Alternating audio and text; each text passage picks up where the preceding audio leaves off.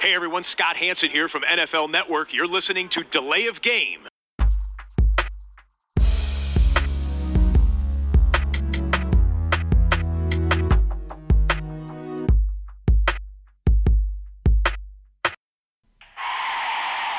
of game.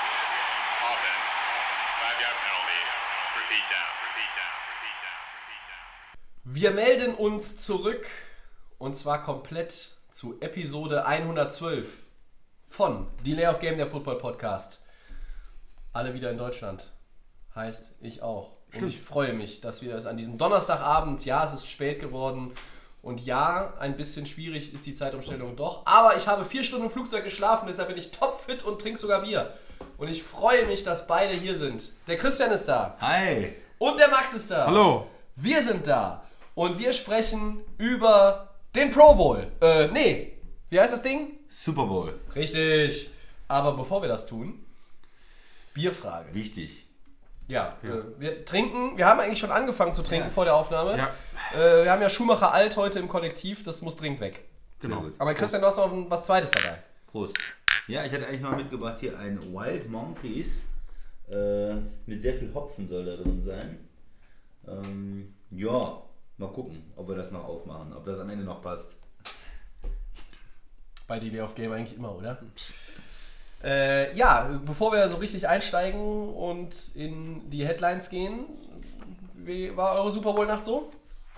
ja, kurz, ne? War nicht ganz geguckt, aber sonst war es okay. Montag den Rest. Unter den Rest, ja. Der knallharte Arbeitgeber, dem Max kein Frei gewährt. Leider nicht. Bei dir? Gut war es, ne? Wir haben ja zusammen geguckt mit ein paar Leuten und haben alle durchgehalten. Und du bist dann wahrscheinlich, wie ich dich kenne, direkt zur Arbeit gefahren danach. Oder erst noch, erst noch, Homeoffice. erst noch die sagen. Kids versorgt und Ja. dann zur Arbeit gefahren. Homeoffice. Um, Homeoffice. Äh, ich musste um neun arbeiten tatsächlich, Okay. habe ich angefangen. Und Tobi, bei dir? Oh, war ganz nett, war ganz nett. Ich war im Hard Rock Stadium. Ähm, Ach. Ja, ja. Wahnsinn. Ja, ich habe, es ist ja tatsächlich so gewesen, dass ein, zwei Leute auch auf Twitter, die eigentlich so, ich dachte immer zu unseren Stammhörern gehören, offenbar das im Vorfeld nicht so ganz realisiert hatten. Vielleicht haben sie auch die letzten Podcasts nicht gehört. Äh, das ist auch ein gutes Stichwort. Der letzte, also sprich der Prä-Super Bowl Podcast, das war mal wieder irgendwie nix mit vermischten Tonspuren. Wieder passiert. Ja. Ja, leider, ne? Das ist äh, aus den USA, das funktioniert nicht richtig. Ja, das liegt, glaube ich, so ein bisschen an unserem äh, äh, Internetanbieter äh, oder Programm im Internet, über das wir das dann machen. Äh, wir wollen jetzt hier auch nicht ins Detail gehen, aber äh, für etwaige weitere Super Bowls müssen wir uns dann und werden wir uns da definitiv etwas anderes überlegen. Ich weiß, dass es vor zwei Jahren in Minnesota gut geklappt hat. Da waren wir zu zweit. Das lag aber auch vielleicht auch an dem Laptop. Aber gut, das ist eine Sache, die jetzt nicht Ja, okay. ist. Ja, nee, also ich war äh, im Stadion, es war super geil. Ähm, das ist einfach immer ein unfassbares Erlebnis, dabei sein zu können. Ähm, mit äh, ja, knapp 70.000 Menschen. Es war eine richtig tolle Atmosphäre.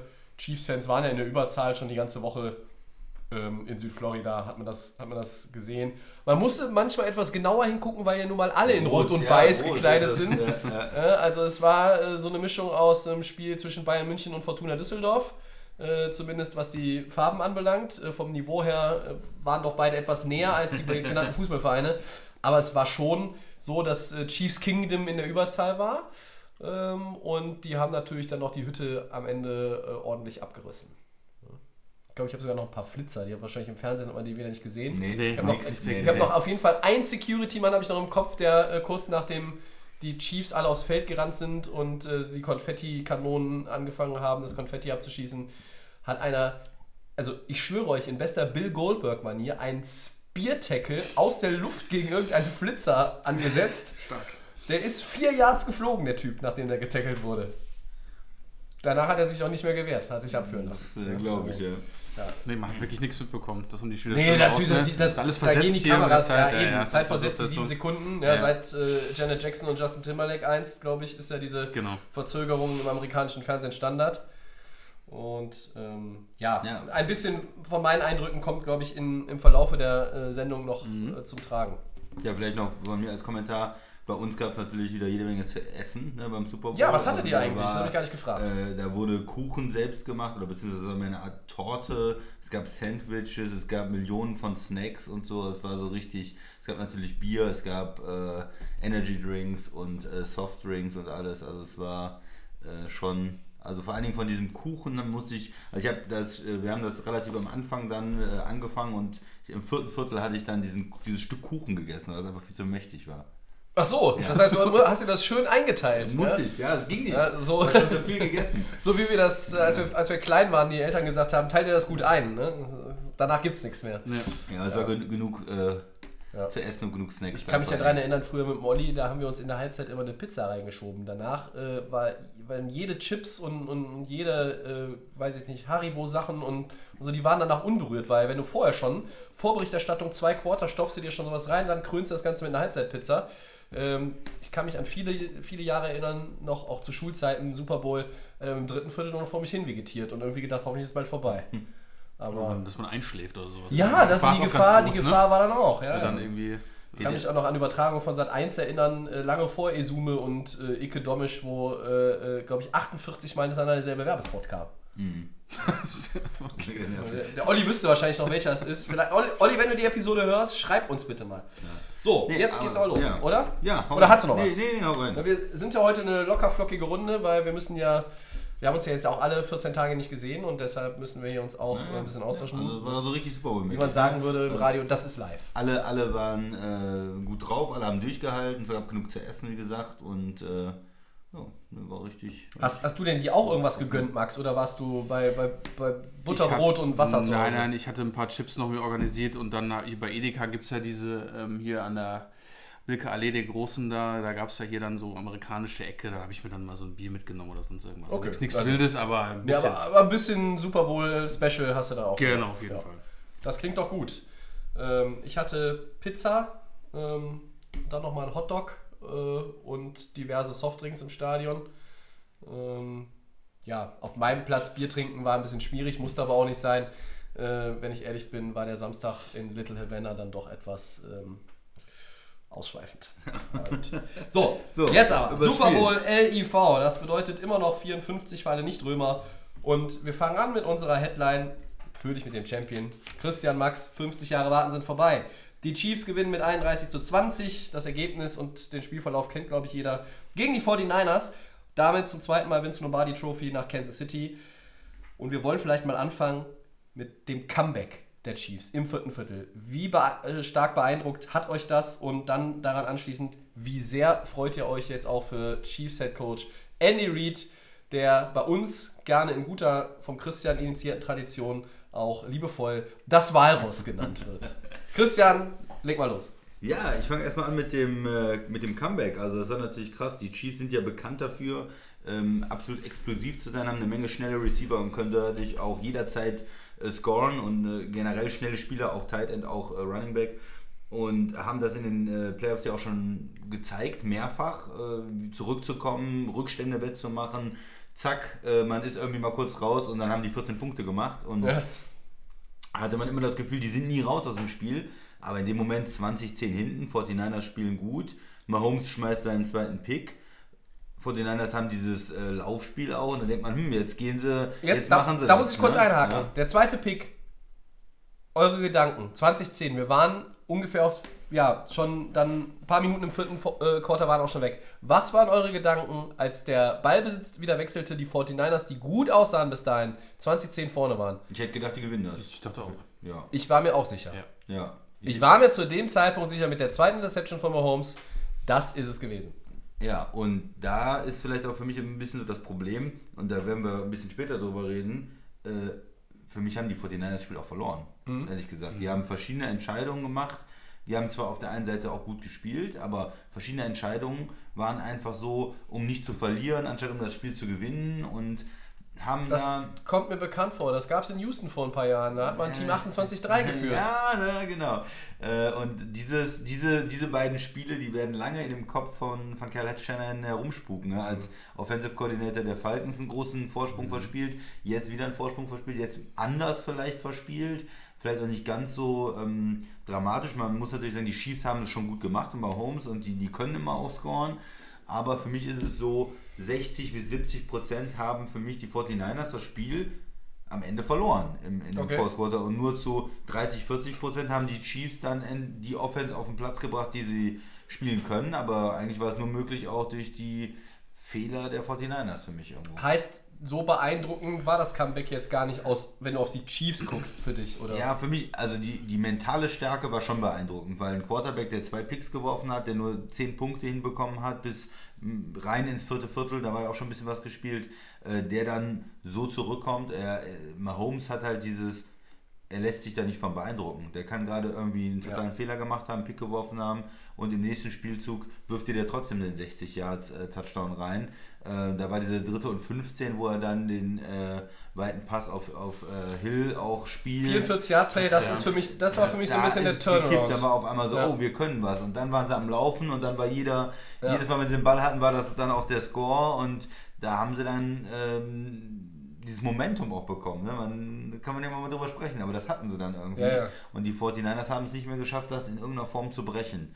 Ähm, nee, also schon eine, eine gute Leistung, ein starkes Comeback, Mahomes beeindruckend, aber gleich möchte ich halt auch über die 49ers noch sprechen. Und für Andy Reid Das, das machen wir ja. ja. soll, äh, für Andy Reid eben noch absolut, gö- gönne ich ihm absolut. Er hat eine Menge harte Playoff-Niederlagen hinnehmen müssen.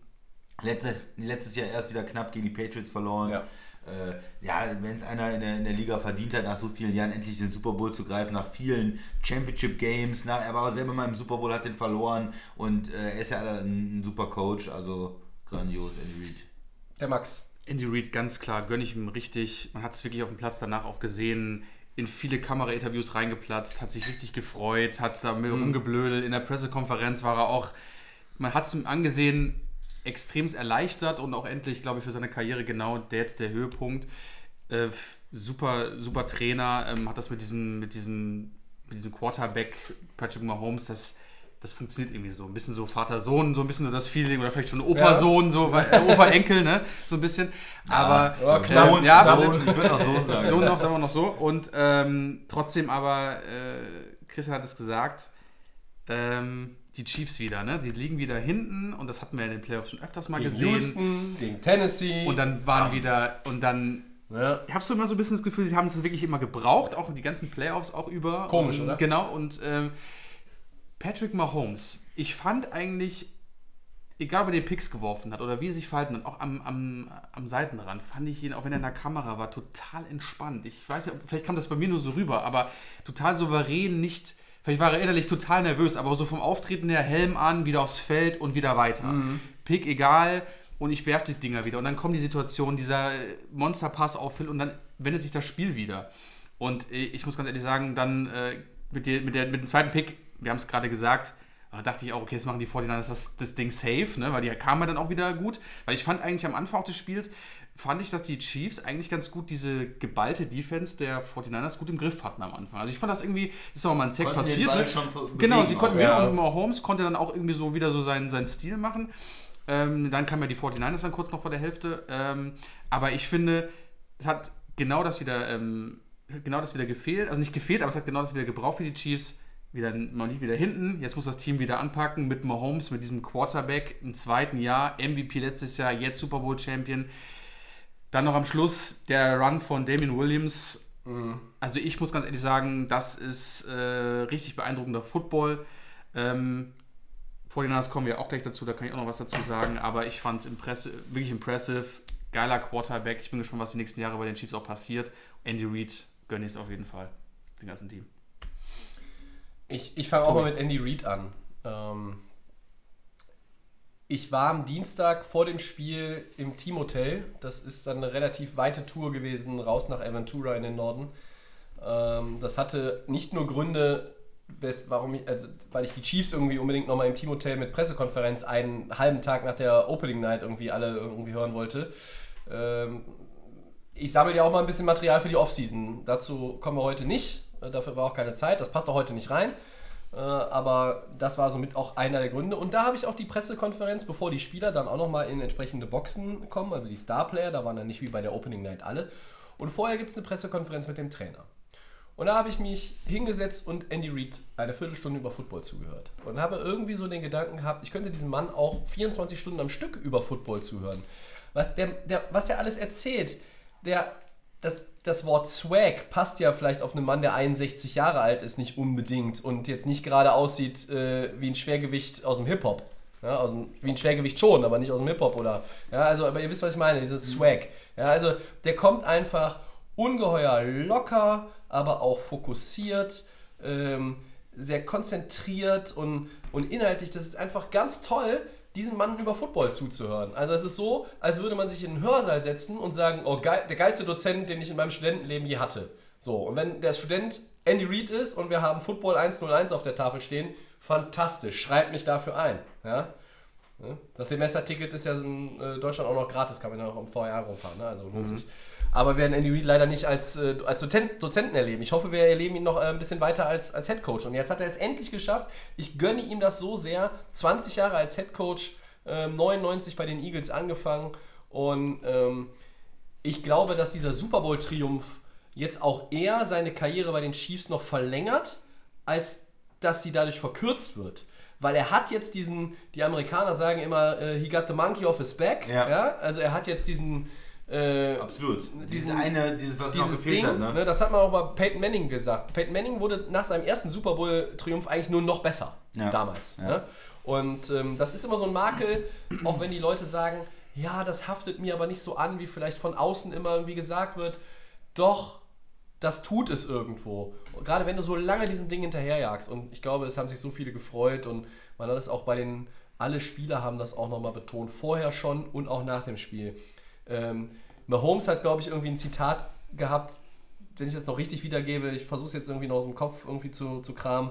Ähm, es ist unfassbar, wie viel Arbeit Andy Reid in dieses Team steckt und in seinen Job. Tag und Nacht. Manchmal glaube ich, der Mann schläft überhaupt nicht. Ja. Und wir wollten das unbedingt für ihn gewinnen, damit, ihr, damit er mindestens einmal jetzt diese Vince Lombardi Trophy bekommt. Mehr muss man dazu, glaube ich, nicht sagen. Ähm, Und du hast es gesagt, das Quarterback-Trainer-Verhältnis ist so ein bisschen Vater-Sohn, aber auch insgesamt mit den anderen Spielern. Auch wenn ich. Über Tyreek Hill kann man ja geteilter Meinung sein. Ja? Auch was sein Privatleben und seine Eskapaden, die es nun alle gab. Aber wenn man Tyreek Hill zugehört hat in dieser Woche, ohne dass die Frage darauf abzielte, hat er immer wieder Andy Reid erwähnt. Und wie wichtig Andy Reid für ihn ist. Und das Vertrauen, was Andy Reid ihm schenkt. Und Andy Reid, der ist auch ein Coach, der lässt dann mal Verfehlungen, irgendwo Verfehlungen sein und sagt dann, hier machen wir jetzt Cut-Off-Point und wir fokussieren uns weiter auf das, was wichtig ist, den Sport. Denkt man an die Leute, die er in Philadelphia hatte. Terrell Owens, das war auch, den hast du auch nicht so einfach in den Griff bekommen. Aber mit dem kam er auch einigermaßen klar. Ja? Und Andy Reid ist einfach einer der besten Coaches, die wir, glaube ich, in unserer, wenn wir mal zusammenschmeißen, äh, 55 bis 60 Jahre haben wir drei, glaube ich, jetzt Football-Erfahrung dann auch in, in Addition, die wir je gesehen haben. So. Und insgesamt zum Spiel nochmal, du hast eben gesagt, diese, diese Ruhe von Mahomes. Ja. Ich fand ihn nicht aufgeregt, ich fand ihn auch nicht ultra ruhig, ich fand ihn einfach fokussiert. Das hat man schon vor dem Spiel gesehen. Die Kameras waren so oft auf ihn gerichtet. Er hat gar keine Emotionen gezeigt und das fand ich genau richtig. Er hat nicht irgendwie so gezwinkert oder mal ein Lächeln rausgehauen, so nach dem Motto, ich bin locker drauf, ich möchte das demonstrieren. Er war aber auch nicht unsicher, er war einfach fokussiert. Und dann gucken wir drei Drives nach der zweiten Interception. Christian, die drei Drives nach der zweiten Interception waren wie? Touchdown, Touchdown, Touchdown. So, das, das zeigt einfach alles, das, was du auch schon gesagt hast. Das juckt den gar nicht. Ich habe einen Fehler gemacht. Oh, wir haben wieder den Ball, Helm auf, raus, weiter geht's. So spielt der Mann, er ist MVP geworden. Da muss ich ganz ehrlich sagen, bei, an, bei zwei Interceptions, auch wenn es eine Quarterback-Liga ist, der MVP für mich in dem Spiel ist Damien Williams. Hm, okay, ja, guter Punkt. Ja, der hat zwei Touchdowns gemacht, der hat über 100 Yards zu Fuß erledigt, der hat auch noch vier Receptions für 29 Nein, Yards mit einem. äh, ne? War ein ganz großer Punkt auch, dass die äh, Kansas City überhaupt so, so ein gutes Laufspiel äh, irgendwie auf die Beine gestellt hat. Hätte man ja gar nicht gedacht. Nee, hätte ich auch nicht gedacht. Ne? Die haben, die sind gut gelaufen und haben äh, ja, überdurchschnittlich viel auch mit ihrem Laufspiel, mit ihrem Running Backs gemacht. Und Devin Williams war gut, finde ich auch. Ja. Ich fand eigentlich auch entscheidend in der Szene, ich glaube, das hat auch nochmal einen Push gegeben, war die Szene an der Bank von Tyron Matthew, was der, der hat, glaube ich, stinksauer seine Jungs zusammengefaltet, was, glaube ich, die Defense Das haben wir auch kurz im Fernsehen gesehen. Ich glaube, das war auch nochmal so ein Punkt, der Das mit. war, das war glaub für ich, mich da zu weit weg gewesen. Ja. Ja, das war auf jeden Fall nochmal so ein Wendepunkt, wo dann auch wieder dieser Drive kam, wo die Chiefs dann nochmal zurückgekommen sind. Also allein aber auch schon, wenn du überlegst, dieses Coaching, wie, wie die Chiefs auch auf der Bank damit umgehen und dann auch die Taktik so umstellen können, dass man mit einer Nieder also mit einem Rückstand, das haben wir jetzt die ganze Playoffs Ja. gesehen, was da für ein Talent hintersteckt und warum Andy Reid auch Ja. dann für mich mit einer der besten Coaches und warum er es jetzt auch verdient hat. Das sind alles so Kleinigkeiten, das hat einfach bei den 49ers, da kommen wir gleich nochmal zu, meiner Meinung nach nicht gereicht, aber das sind einfach so intelligentes Mindset, Football, Guter Punkt. Football ähm, über Jahre schon die Erfahrung, wo wir auch letzte Woche mit unserem Podcast, wo du ja vor Ort warst, ähm, drüber gesprochen haben, wo sind die, wo, wer kann von den beiden Coaches irgendwo, wer, wer, ist, da, wer ist da weiter vorne? Da habe ich auch gesagt, Andy Reid, aber Kyle Shannon ist ja der junge, agiles mag ich ja in der NFL. Ähm, aber das hat man dann wieder mal so gesehen, die Erfahrung und wie kann man dann so ein Team nochmal knacken, um dann doch weiter vorne zu sein. Im letzten Super Bowl hat auch die Erfahrung gewonnen. Gegen die Jugend. ne? Ja. Das Ja. lag jetzt vielleicht nicht nur an den Trainern, aber also ich habe ja gesagt, es lag sehr viel an den Trainern bei Patriots gegen Rams. Ähm, wen man auch nicht vergessen darf, wo wir über Coaches gerade reden, Steve Spagnuolo, Defensive Coordinator der Chiefs. Er hat es schon wieder getan. Ja? Also mit den ähm, Giants hat er als DC ja auch schon mal äh, einem sehr guten Team, einem, ich sage mal, klaren Favoriten, damals waren die Giants natürlich der Außenseiter, gegen die Patriots ein Schnippchen geschlagen. Und das ist auch so ein, so ein Typ, aus dem wird man ja irgendwie auch nicht schlau, wenn man den 20 Ja, Jahre, ja. äh, ne? der hat irgendwie gute Phasen, dann ist seine Defense wieder Katastrophe. Selbst in dieser Saison war das eine Achterbahnfahrt. Am Aber die Chiefs Defense hat gut ab geworden, Woche 9, 10 so haben die äh, Fahrt aufgenommen und dann sind die richtig gut gewesen. Ähm, hatten einen super Punktedurchschnitt. Ja, lag auch daran, dass Patriots und 49ers gegen Gegner spielen mussten, wo man zwangsläufig ein bisschen mehr abgibt, weil das gute Offenses waren. Aber Spagnolo soll hier auch nochmal kurz erwähnt sein. Ähm, Und ein Punkt, den hatte ich noch vergessen, äh, weil du hattest es eben am Anfang. Momentum. Die zweite Interception, da ist für mich das Momentum mit 10 Punkten Vorsprung und der kompletten Kontrolle und einer bis dahin soliden, soliden bis guten Leistung, eigentlich nicht viel falsch gemacht, ist das Momentum voll auf der Seite der San Francisco 49ers. Und dann gibt es diesen dritten Versuch und alle wissen, gehst du jetzt schon wieder mit dem Punt raus, dann ist das Ding eigentlich definitiv durch. Und dann zwirbelt sich dieser Mahomes da irgendwie aus dem Sack raus. Ich weiß nicht, sogar auch gegen Bosa schon wieder oder gegen Armstead auf jeden Ja, Fall. einer von denen. Irgendeiner, eins dieser Alpha-Tiere, die ja, äh, also Bosa, der war ja wieder überall. Ähm, muss man auch mal loben. Und dann diese f- äh, 44 Yard Completion auf Tyreek Hill. Und dann macht das Momentum zack und geht auf die andere Seite. Und da habe ich nur so gedacht, Momentum is a bitch. Das, ist, das geht so rasend schnell, da kannst du manchmal nichts gegen tun. Das sind ein, zwei Plays und dann ist das passiert, was der Christian eben erklärt hat. Dann hat San Francisco es auch verloren. Und jetzt kommen wir zu den 49ers. Ja, und ich möchte, ich möchte nochmal in die erste, ich muss nochmal in die erste Halbzeit gehen, Mhm. weil ähm, für mich war, waren da ein paar komische Entscheidungen drin, auch von äh, den Kyle? Shanahan. Nee, von Kyle Shanahan. Auch von den Referees. Also ich, wir haben noch gar nicht über Ja. die äh, Offensive Pass Interference gegen Am, Kittel. am Ende der ersten Halbzeit. das ja. wäre auf jeden Fall ein Field Goal noch geworden, Ja. denke ich mal. Aber Dann gehen die mit einer Führung rein. Da, habe ich noch, ein- da habe ich aber trotzdem ein großes Problem mit, was da passiert ist. Also die erste Halbzeit äh, geht hin und her, ist ausgeglichen bei 10-10. Ähm, okay, Jimmy Garoppolo hat einen schlechten Pick geworfen da in der ersten Halbzeit, wo er äh, versucht, bei, er wird fast gesackt, schmeißt den weg zur Seitenlinie äh, und der wird eingesammelt. Das, das war natürlich eine schlechte Aktion. Aber äh, die, er hatte auch ein sieb, äh, si- sieben Plays, 80 Yard Touchdown Drive. Am Garoppolo Ende- war gut. am Ende der ersten Halbzeit, ja, und es stand 10-10. Also 7 Plays, 80 Yard Touchdown Drive. Das heißt, die hatten Plays von äh, 9 Yards First Down, 16 Yards First Down, 11 Yards First Down, 17 Yards First Down, 11 Yards First Down und dann äh, 15 Yards Touchdown. Das heißt, die sind quasi wie durch Butter durchgegangen mit dem Drive. Danach kommt Kansas City und muss punten nach 30 Yards. Ja. Und da nehmen sie nicht die Auszeit, versuchen nicht möglichst viel Zeit auf der Uhr zu halten, versuchen nicht nochmal was zu machen, sondern äh, lassen die Uhr runterlaufen, machen irgendwie zwei Laufspielzüge, versuchen, haben dann äh, einen First Down und versuchen dann nochmal auf Kittel den langen Pass zu bringen, wo aber die Uhr auch schon fast runtergelaufen war komplett, weil man sich nicht so richtig entscheiden konnte, machen wir jetzt nichts oder machen wir noch was. Und dann, äh, gut, nach diesem äh, Offensive Pass, Pass Interference war der Drive natürlich tot. Ja. Aber vorher war das auch, warum, warum nimmt man da nicht die Auszeit? Das war für mich so ein bisschen, ich habe kein Vertrauen in den Quarterback, äh, ganz ehrlich. Ich, äh, Der, möchte ich nochmal sagen, am Ende zwei Interceptions hatte, aber der hat für mich ein gutes Spiel gemacht. ja, warum, der hat, gerade vorher waren sieben Plays, 80 Yards, Touchdown.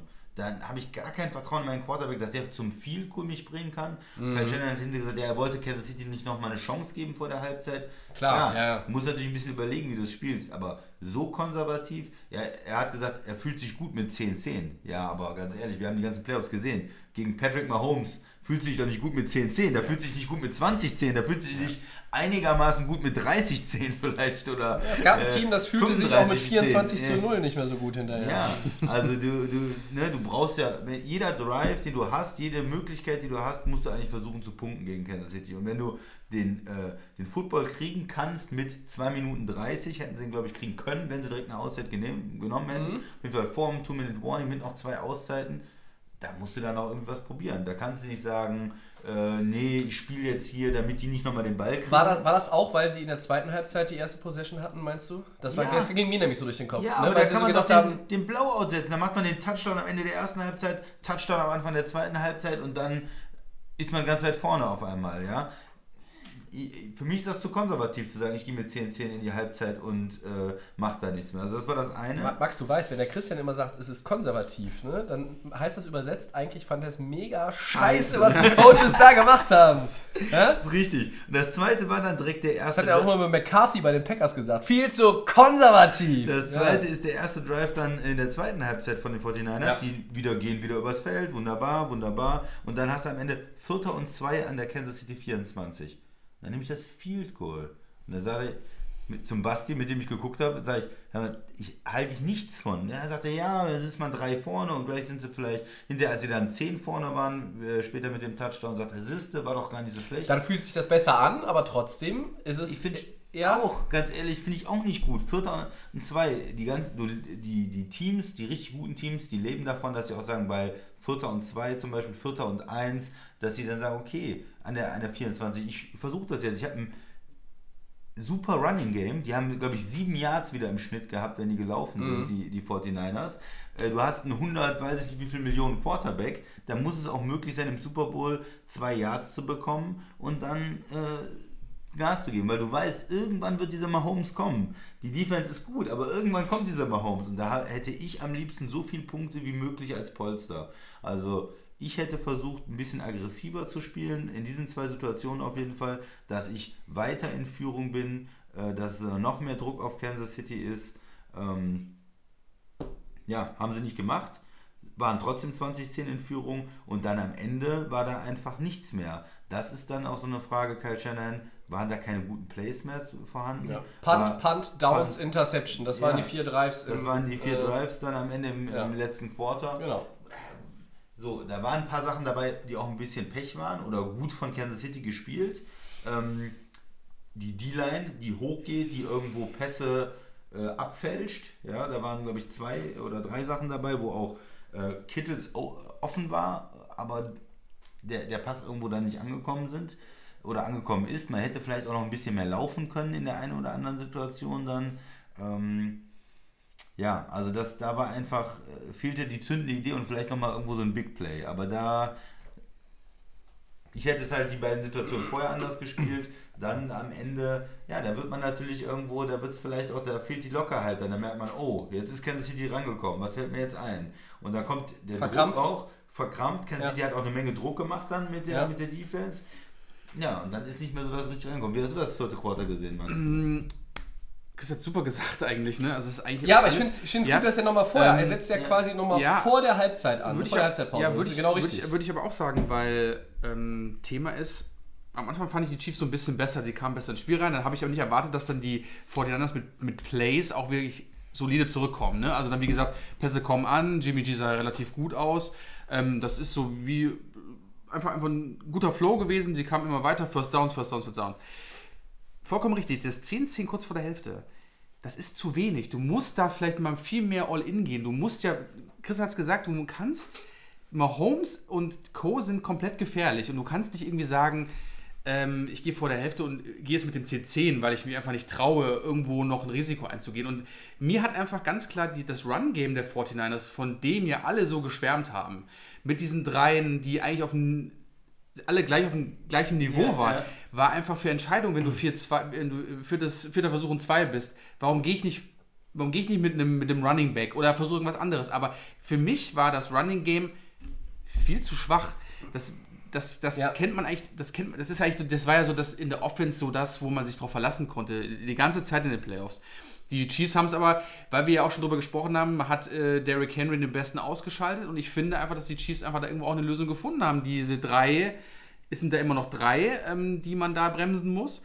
Und ich finde, dass Versuche, äh, dass die einzelnen Versuche und Spielzüge einfach zu wenig sind. Ich kann, ich muss einfach immer, ich muss eigentlich schon immer all in gehen, wenn ich kurz davor bin. Ich muss, klar sind auch Entscheidungen von den Refs, das habe ich mir auch angeschaut, mit dem Kittels und ähm, ob das auch von ihm die Pass Interference war. Ich, schwer, aber ich finde einfach, irgendwo waren die Ideen, vielleicht Kyle Shannon einfach nicht, Der Call gegen Kittel war ein Witz. Ja, war er, weil Ja, er hatte irgendwie auch den, ich fand, er hatte, ja, er hatte Das den, Das ist mir Hat zu wenig für eine Offensive Pass Interference. Also wir reden über, wir, wir, haben hier vor, vor etwas mehr als einem Jahr nach diesem äh, Skandalspielzug von, äh, von den Saints gegen Rams, haben wir darüber geredet, dann wurde eine Regelanpassung vorgenommen und ich habe jetzt viele Stimmen gehört während der Woche drüben, die gesagt haben, eine Verbesserung ist irgendwie nicht eingetreten. Nee, das stimmt. Das Entschuldigung, Max, ich ja, kein wollte da Problem, gerade noch aber was- ähm, ja, die Szene kann man immer so oder so sehen. Ja, weil ich okay, fand irgendwie, ja. der Also ich- ich- Defender also- fand ich irgendwie, war auch dann auch in dem Moment, wo Kittel den wegdrückt, war der Defender gar nicht an Kittels dran. Also dann sagt der eine, der, die Arme waren weiter hinten von Kittels. Also das kann man immer so oder so sehen. Das kennen wir ja in den Playoffs, haben wir bei New Orleans wieder gesehen. Mit ihr ne? Rudolph wieder ist an der- Kittles. Genau, du siehst bei Rudolph in der Endzone beim Spiel. Oh, weil der Mann Kittel heißt. Kittel. Was habe ich gesagt? Ihr sagt Kittels. beide immer Kittels. Ah, okay. Kittles, ja, wahrscheinlich von den Kerry Skittles, Kittles. Ne? Von, ja, Kerry Kittles. Kittles. Nee, aber New Jersey Nets. genau. Ja. Aber wie auch bei dem Spiel äh, New Orleans gegen Minnesota war Rudolph auch im Ding und da hat man auch gesagt, ist der wieder da vorne, pusht er in der Endzone. Ja, Weiß, das ja, ist immer. ja. Trotzdem fand ich, dass, dass, dass die Ideen zu wenig waren. Es wurde zu wenig, ähm, es hat, man hat sich nicht getraut, Situationen zu nutzen. Ja. Chris hat sie angesprochen, um wirklich zu sagen, ich gehe mit dem vierten Versuch, ich gehe mit meinem Run-Game. Ich glaube, du hast drei Running Backs, du nutzt sie nicht irgendwie strategisch, um diese Chiefs Defense zu, ähm, Ja. zu, zu überrennen. Das heißt, ihr sagt beide zu konservativ. Deutlich, viel zu vorsichtig ähm, und Kann das mit Zahlen untermauern. und das, das, ja, und das Thema ist, die, die 49ers wissen doch, was in den letzten Spielen passiert ist. Und die wissen, und die wissen, und die, Die wissen, Chiefs sind niemals geschlagen. Genau, und genau das ist das Thema. Da muss man doch drauf gewarnt sein. Da muss man halt so in Entscheidung vor der Halbzeit, kann ich nicht irgendwie sagen, oh, ich gehe jetzt mit einem 10-10 da rein oder was auch immer. Finde ich zu wenig. Und ähm, Ah, da ist halt war, irgendwo. Es war ein bisschen. Es, die, die, die Highlights haben wirklich auch gefehlt. Also ich finde, die Receiver sind auch zu wenig. Keine Big Plays. San Francisco hatte Sanders keine war Big nicht viel. Plays. Es war wirklich. Ja. Aber wenn ihr jetzt mal überlegt, wenn ihr wirklich äh, gute Quarterbacks und gute Offense euch anguckt, Ja. ne, in den letzten Jahren und Jahrzehnten, was haben die mal gemacht? Wenn die einen Ball kriegen, Football kriegen, mit 2,30, zwei Minuten, Gehen. irgendwie noch da, Ja, dann- mit Gehen. beiden Auszeiten, mit drei Auszeiten. Du kennst die Peyton Manning, Drew Ja, Brees, war wie- Tom war Brady, wie in dem- wie in dem Aaron Rodgers. ne? Es ist Schwanz immer. hoch, Wiesel flink an und, und. Two-Minute-Drive und Die gehen, ja. mindestens kommt da noch ein Field Goal ja, raus. aber ganz sicher. Sicher. Und vielleicht noch der Touchdown, weil die wissen dann, die haben dann genau No-Huddle, die haben genau die Spielzüge. Aber schon. sie haben es doch versucht. Es war doch das Big Play auf Kittel und man kann den Call auch lassen. Und dann Ja. ist das Field Goal auf jeden Fall da. Ja. Ich gebe dir recht, Christian, dass der Touchdown eigentlich her muss. Das ist der Super Bowl. You play to win the game. Ja. Und du spielst nicht, um nicht zu verlieren, sondern du spielst, um zu gewinnen. Das ist. Kommen, können natürlich wieder die. Äh, Ja, aber Tobi, ganz Phrasenmeister ehrlich, du kriegst. Nee, aber, dann Ja, kann, aber- man, kann sagen, man kann sagen, das ist dasselbe. Nein, es ist hier nicht dasselbe. Aber trotzdem kann ich nicht die Endsituation von Kittles, nur weil das jetzt abgepfiffen worden ist, da muss ich viel, viel mehr machen. Da muss Ja, ich auch eine, ne, also das ist ja kann, richtig. Da kann Also, ich im vierten Quarter wie eine Gurke auf. spielen. Also Äh, nicht. Kansas City hatte das Two-Minute-Warning und haben dann noch äh, zwei Spielzüge gemacht. Da war 1,53. Da hätten sie die Auszeit nehmen können, hätten mit Ja. zwei Auszeiten und 1,53 den Ball zurückgekriegt. Sie haben nichts gemacht. Die Uhr ist unter eine Minute runtergelaufen, aus dem 0,59 bis zum Punt. Sie haben dann erstmal einen Laufspielzug gemacht. Uhr läuft weiter runter auf 26 Sekunden. Noch einen Laufspielzug gemacht und haben dann bei Dritter und Fünf an der 25 mit 20 Sekunden noch irgendwie übrig, haben sie dann irgendwie den Pass versucht und äh, da irgendwie was zu machen. Ja. Ja, aber mit, bei, bei an der eigenen Es 25 ist- mit 20 Sekunden, dann sagst du jetzt starte ich Ja, mal den nee, Drive. natürlich nicht. Wenn Das äh, das, ich, äh, ich sehe das, ich, ich will Ja. das ja gar nicht bestreiten. Ihr habt ja völlig und recht, bei, es ist bei, bei konservativ. 14 gewesen. Sekunden hat er den tiefen Pass auf, äh, auf Kittler versucht. Und dann gab es natürlich dann äh, die Pässe der Films und dann hat er abgekniet. Aber- bei 14 Sekunden, einen Touchdown hättest du da nicht mehr gekriegt. Du hättest vielleicht noch das Field Goal gekriegt. Aber Das ist ja das, was du gesagt hast. ne, Zu lange rumgeeiert. Ja? Du hast aber auch als also ich muss sagen, Jimmy G hat aber auch einige Stationen übersehen. Das muss man auch ganz ehrlich sagen. Ich habe da Plays gesehen Mhm. mit Kittles, mit ähm. Das ist, George. er heißt jetzt einfach Kittles ab heute. Das ist einfach so. Ich habe einen neuen, neuen Spitznamen. Die, die Intro, weiß ich, ob die im Fernsehen zu sehen war, wie The Rock, die, äh, Ja, dieses ja, Video. Ja, genau. ja, er Ja? ja, genau. The People's Tight End können wir noch einfach. Genau, der People's Side End. Aber irgendwie war Jimmy G auch, hat dann schon Anspielstationen nicht angespielt oder übersehen. Ja, hast recht. Ja, das es ist. Äh, also Das- die, das die, konnte sogar ich sie, haben, sie haben sich quasi, sind wir ehrlich, sie haben sich selbst geschlagen. Also sie haben sich einfach, Okay. sie wollten einfach nicht irgendwie das Risiko eingehen, wollten auf Sicherheit spielen, aber gegen die Chiefs spielst du nicht auf Sicherheit. Auch das, guter Ja, Punkt. So, jetzt du auch mal meine Jetzt- Zahl, ja, um euch zu unterstützen und Genau. das zu untermauern. Wir hatten bei den 49ers kein Wide Receiver, der über 42 Yards war. Ich glaube, Kendrick Bourne war der Leading Receiver. Wer? Kendrick Bourne. Das ist der Das, Mann. ja, das ist aber der, der in der Regular Season die meisten Passing-Touchdowns gefangen hat mit fünf. wenn ich die so. Statistik richtig Okay, im Kopf habe. Kann sein, dass ich da jetzt irgendwie Okay. was verdrehe, aber ich meine, so wäre es gewesen. Es Okay. wäre sogar auf dem Screen eingeblendet, gewo- äh, eingeblendet gewesen. Mhm. anscheinend. So, und jetzt kommt's. Keiner dieser Running Backs hatte mehr als 58 Rushing Yards. Die Plays, die am besten funktioniert haben in der Offense der 49ers, in der Jimmy Garoppolo, für mich die geringste Schuld hat. Shanahan hat das Spiel verloren. Damit ha hacke ich quasi wieder auf dem jungen NFC-Coach rum, der das Spiel verloren hat, so wie letztes Jahr habe ich, hab ich auf McVay rumgehackt. So, Da war es auch nicht der Quarterback schuld. Äh, Es geht wieder los. Garoppolo war aber doch deutlich besser als Jared Goff, oder? Ja, also Das ist wie immer also trotz zwei Interceptions. Also die Ähm, Rams sind bei uns immer irgendwie Thema, ne? Habe ich so das Gefühl. Ich, ich mache das aber nicht absichtlich, sondern es war einfach Ich nur. das absichtlich. Nein, es war jetzt einfach nur passend. Nee, ich habe es ja aufgebracht. Nee, ist ja richtig. Max, ich, ich hab's aufgebracht, weil, Ja, ja, weil das jetzt der gute Vergleich Alles war. gut. Ne? Es ist einerseits jung gegen alt Coach, wieder gewinnt der Alte und Ja. es ist wieder, dass, der, dass, ich, dass ich sage, das unterlegene Team, das lag nicht hauptsächlich am Quarterback. Klar hat er irgendwo seinen Anteil, Jimmy Garoppolo, aber er hat ein gutes Spiel gemacht, meiner Meinung nach. Ja? Ich habe hier wochenlang, monatelang gesagt, der ist eine Bratwurst, ich bin von dem nicht überzeugt. Äh, Ich sage jetzt auch nicht, der ist ein, sag auch jetzt nicht, der ist ein, ist ein Top 10 Quarterback, aber der ist ein guter Quarterback. Das ist, äh, die Frage kam auf nach dem Spiel. Dion Sanders hat direkt gesagt, wollt ihr mich hier verarschen, Leute? Natürlich ist das deren Franchise Quarterback. Wie unsere Definition von vor ein Ja, paar Wochen kommt jetzt vielleicht hier mal nicht zum Einsatz, aber ne? so. Und dann hast du einfach dieses Problem, es waren keine Big Plays da. Das, was am besten funktioniert hat, waren diese, äh, diese Läufe mit Läufe mit. Debo Samuel. Ja. Debo Samuel war eigentlich der beste Mann. Ja? Ja, Und am ja. Ende, am Ende ist ein Big Play, verpasst Garoppolo ein Big Play. Sanders hat den Defender geschlagen. Ist der Ball nicht fünf Yards überworfen, hat Sanders den Ball und die 49ers schlagen nochmal zurück und gewinnen das Ding und sind Champion. Ja, aber dann, du hast gesagt, er hat das Spiel, er ist nicht der entscheidende Punkt, aber er verpasst das Big Play. Er hat den Pick in der ersten Halbzeit, der war Ja, schlecht, den, da, den muss er, da muss er ins Auswerfen oder Die- ins. Es ist immer spannend, Christian, wie sich unsere Rollen vertauschen im Podcast, Ja, ja, ich weil sonst warst du immer derjenige, der Garoppolo verteidigt. Heute verteidige ich ihn ein bisschen. Mir war es letztlich, wie ihr schon gesagt habt, es war zu konservativ von Kyle Shanahan. Ja? Und wenn du ein 28-3 als OC mit den Falcons gegen die Patriots nicht ins Ziel bringst, ähm, dann ist das sicherlich nochmal eine, eine Ecke krasser, ja. Ja. weil hier waren es in Anführungszeichen nur 10 Punkte. Aber warum waren es immerhin diese, immerhin diese 10 Punkte Vorsprung? Weil sie es geschafft haben, die Chiefs aus ihrer Komfortzone rauszuschieben. Sie haben die Chiefs nicht komplett aus der Bahn gekegelt, aber sie haben sie aus ihrem, sie haben sie ein bisschen aus dem Gleis geschoben. Und es hat eine ganze Weile gedauert, nämlich genau bis zu diesem eben erwähnten Big Play auf Tyreek Hill, 7 Minuten 13 vor dem Ende des vierten Quarters, als dann, Momentum is a bitch, das Ganze wieder gewechselt hat. So. Und am Ende möchte ich aber auch nochmal auf einen anderen Mann zu sprechen kommen.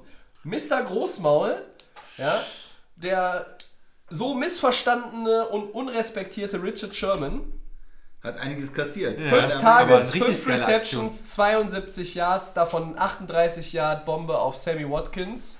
Ja. Was, dieser Sammy Watkins, ist es eigentlich derselbe, der mal mit Buffalo und, Ja. bei den Rams war? Ja, der Oder ist das ja. irgendwie ein Nee, das Double? ist der richtige. Ja. Ja. Mhm. Der kann doch was. Kommt mir manchmal so vor, dass es ein Stunt-Double ist. Sorry, aber ganz kurz, also diese eine Szene, wo Tyreek Hill den Sch- Richard Sherman einfach nur mit so einem links, mit so einem rechts-links, Ja. Da habe ich so gefeiert, weil der, der alte Mann konnte da gar nichts machen gegen den. Der war so rechts-links und der Sherman so uh, mit der- Hand so raus. Fand ich mega, dies, Sherman Szene. hat, glaube ich, nicht erwartet in dem Spiel, dass tatsächlich fünf Bälle überhaupt in seine Richtung gehen. Ich glaube, der hat wirklich damit gerechnet, in der allergrößten Not wird Mahomes ein, zwei Mal vielleicht irgendwo versuchen. Und Mahomes, das ist das, was ihr beide schon gesagt habt, der hat nie Schiss in der Buchs. Der hat immer, er hat immer Bock, der hat immer das Selbstvertrauen. Und das ist ja für jemanden, der 24 ist und äh, jetzt erst seine zweite volle Saison gespielt hat. Ja. Irre. Das ist irre. Watkins, äh, vielleicht äh, als interessante Bemerkung dazu, das war derselbe Move, äh, den Adams von Green Bay gegen Sherman hatte. Das ist so ein Inside-Release und dann Ah, okay. täuscht er an, dann geht er dann hinter ihm nach außen und schlägt ihn an der, an der Line quasi. Und äh, Stark. dann hat Watkins äh, hat danach gesagt, so ja, das habe ich letzte Woche, habe ich das ja bei Davante Adams gesehen, hat das ja ganz gut funktioniert. Und dann habe ich denselben Move gemacht und dann hat Adams äh, noch irgendwie hinterher auf Twitter wieder geantwortet und hat gesagt, ja, ähm, sozusagen gute Spieler respektieren einander und so, also, ne, und äh, nehmen da, nehmen, nehmen Sachen voneinander an. Also da äh, war auf dem Video wohl auch äh, eine, eine Schwäche irgendwo bei Sherman, dass er eine bestimmte Kombination, eine bestimmte ähm, Release gegen gute Receiver, man muss ja so sagen, Devante Adams ist ein guter Receiver, Sammy Watkins ist ein guter Receiver, die Chiefs haben natürlich auch eine Menge Speed und gute Receiver Ja. und da bist du dann als Sherman, weil die 49ers ja auch woanders helfen müssen, gegen Kelsey, gegen Hill, gegen äh, Watkins. Man darf Auch nicht vergessen. Eins gegen eins. Ja. Äh, er hat natürlich auch da schwere Gegner, ohne wahrscheinlich viel Hilfe. Und da sah er halt in äh, ein paar Situationen sah er natürlich Ist auch nicht- dumm aus. Er, ist, ne? er hat eine Bombensaison gespielt, Richard Ja. Sherman. Ne? Ich bin ja hau auch immer gerne auf ihn drauf, aber Bombensaison Respekt, gespielt. ne? Und er hat wirklich auch meinen Respekt. Aber man hat ja im Super Bowl jetzt auch gesehen, äh, nicht unantastbar. Er ist nicht, er ist nicht äh, Reeves. Ja, sagen wir, er ist nicht Daryl Reeves äh, in besten Zeiten von Reeves Island. Ne? Jahre später hat Reeves die Insel verlassen Ja. und er wirkte eher etwas Lost. lost auf irgendeinem Floß. Ja, ne? das stimmt. Zwischen irgendwelchen Inseln. Aber eine Zeit lang äh, war er da schon, war schon Ja. Die, du die duellieren sich ja auch immer. Äh, ja, ja, ja, ja, das sind ja. schöne äh, Twitter-Duelle. Reeves sagt dann immer, ja, du folgst ja nicht den, den besten Receiver immer über das ganze Feld, du bleibst ja aber auf deiner Seite und so. Und, ah. Ja. Ähm, Aber nochmal zu Watkins Ja, kurz, gerne. weil äh, das ist halt das nochmal, wo dann die Chiefs auch wieder so den Vorteil auch gegen den 49ers oder auch, wie gesagt, in der NFL mit drei guten, also muss ganz ehrlich sagen, Tyreek Hill wissen wir, Kelsey wissen sowieso, wie gut der ist, aber dann hast du nochmal so einen Watkins, der jetzt irgendwie bei den Chiefs genau das spielt, was man eigentlich vor Jahren schon von ihm eigentlich erwartet hatte, glaube ich, die Bills auch damals und die Rams. ich habe ja den Eindruck, dass Aber- er irgendwie viel austrainiert hat. Aber wie gesagt, ähm, das ist dann auch so wieder, sind die mal irgendwie gedeckt oder so, kann, kann sich Ja. Mahomes auch noch auf so Leute verlassen, die dann auch nochmal für, ich weiß nicht, wie, wie viel Yards ist denn insgesamt gelaufen? 100? Watkins? Weiß ich gar nicht, Äh, aber Watkins hat 98 Yards gehabt. Ja, also, fast, also 98, muss man sagen, das ist nochmal, das ist nochmal für ihn nochmal eine Sicherheit. Ja. Und da können die Chiefs drauf verlassen und sagen, okay, da haben wir immer noch einen hinten, der rumläuft, der noch ein paar Bälle fangen kann. Und dann einfach auch mit einem Speed und mit einer Athletik, die dann. Der auch, wenn man das jetzt mal einfach so von der, von der Sicherheit äh, mit den Händen und, und was er alles runterpflückt, sein bestes Jahr hatte. ja, Sicherlich auch mit dem besten Quarterback zusammengespielt hat Gut, in seiner aber- Karriere. Aber das, das eine bedingt nicht immer unbedingt das andere. Und Sammy Watkins ist wirklich eins, ja, ist so ein bisschen ein unsung Hero auch der Saison äh, der Chiefs gewesen. Ne? Er hat immer dann auch in Spielen, wo Tyreek Hill ähm, am Anfang dann mal nicht dabei war oder so. Watkins hat mehrere richtig gute Spiele Ja, gehabt. der, der ist so ein bisschen auch der vergessene Mann. Ne? Man Ja. spricht über Hill wegen dem Speed, man spricht auch über Hartman, den Rookie, den sie ja gedacht haben, Ja. mit dem Speed, über Kelsey als äh, besten Sowieso. Tight End vielleicht oder mit Ja. einer der besten Tight Ends und Watkins ist dann auf einmal nur noch der Nummer 3 Receiver oder was? Ja, wenn, wenn man die, die Passempfänger äh, nimmt und du musst Kelsey dazuzählen, ist er nur die 4. Ja. Und teilweise wirkte es auch in manchen Spielen wiederum so, so gut er auch phasenweise war, dass ein DeMarcus Robinson mehr Targets bekommen Ja. hat. Und auf einmal äh, macht man sich dann wieder klar, der Mann ist ja nicht umsonst ein First-Round-Pick gewesen. Ja. Der hat natürlich eine, eine Qualität, der hat auch eine Geschwindigkeit. Der ist jetzt vielleicht von diesen Spielern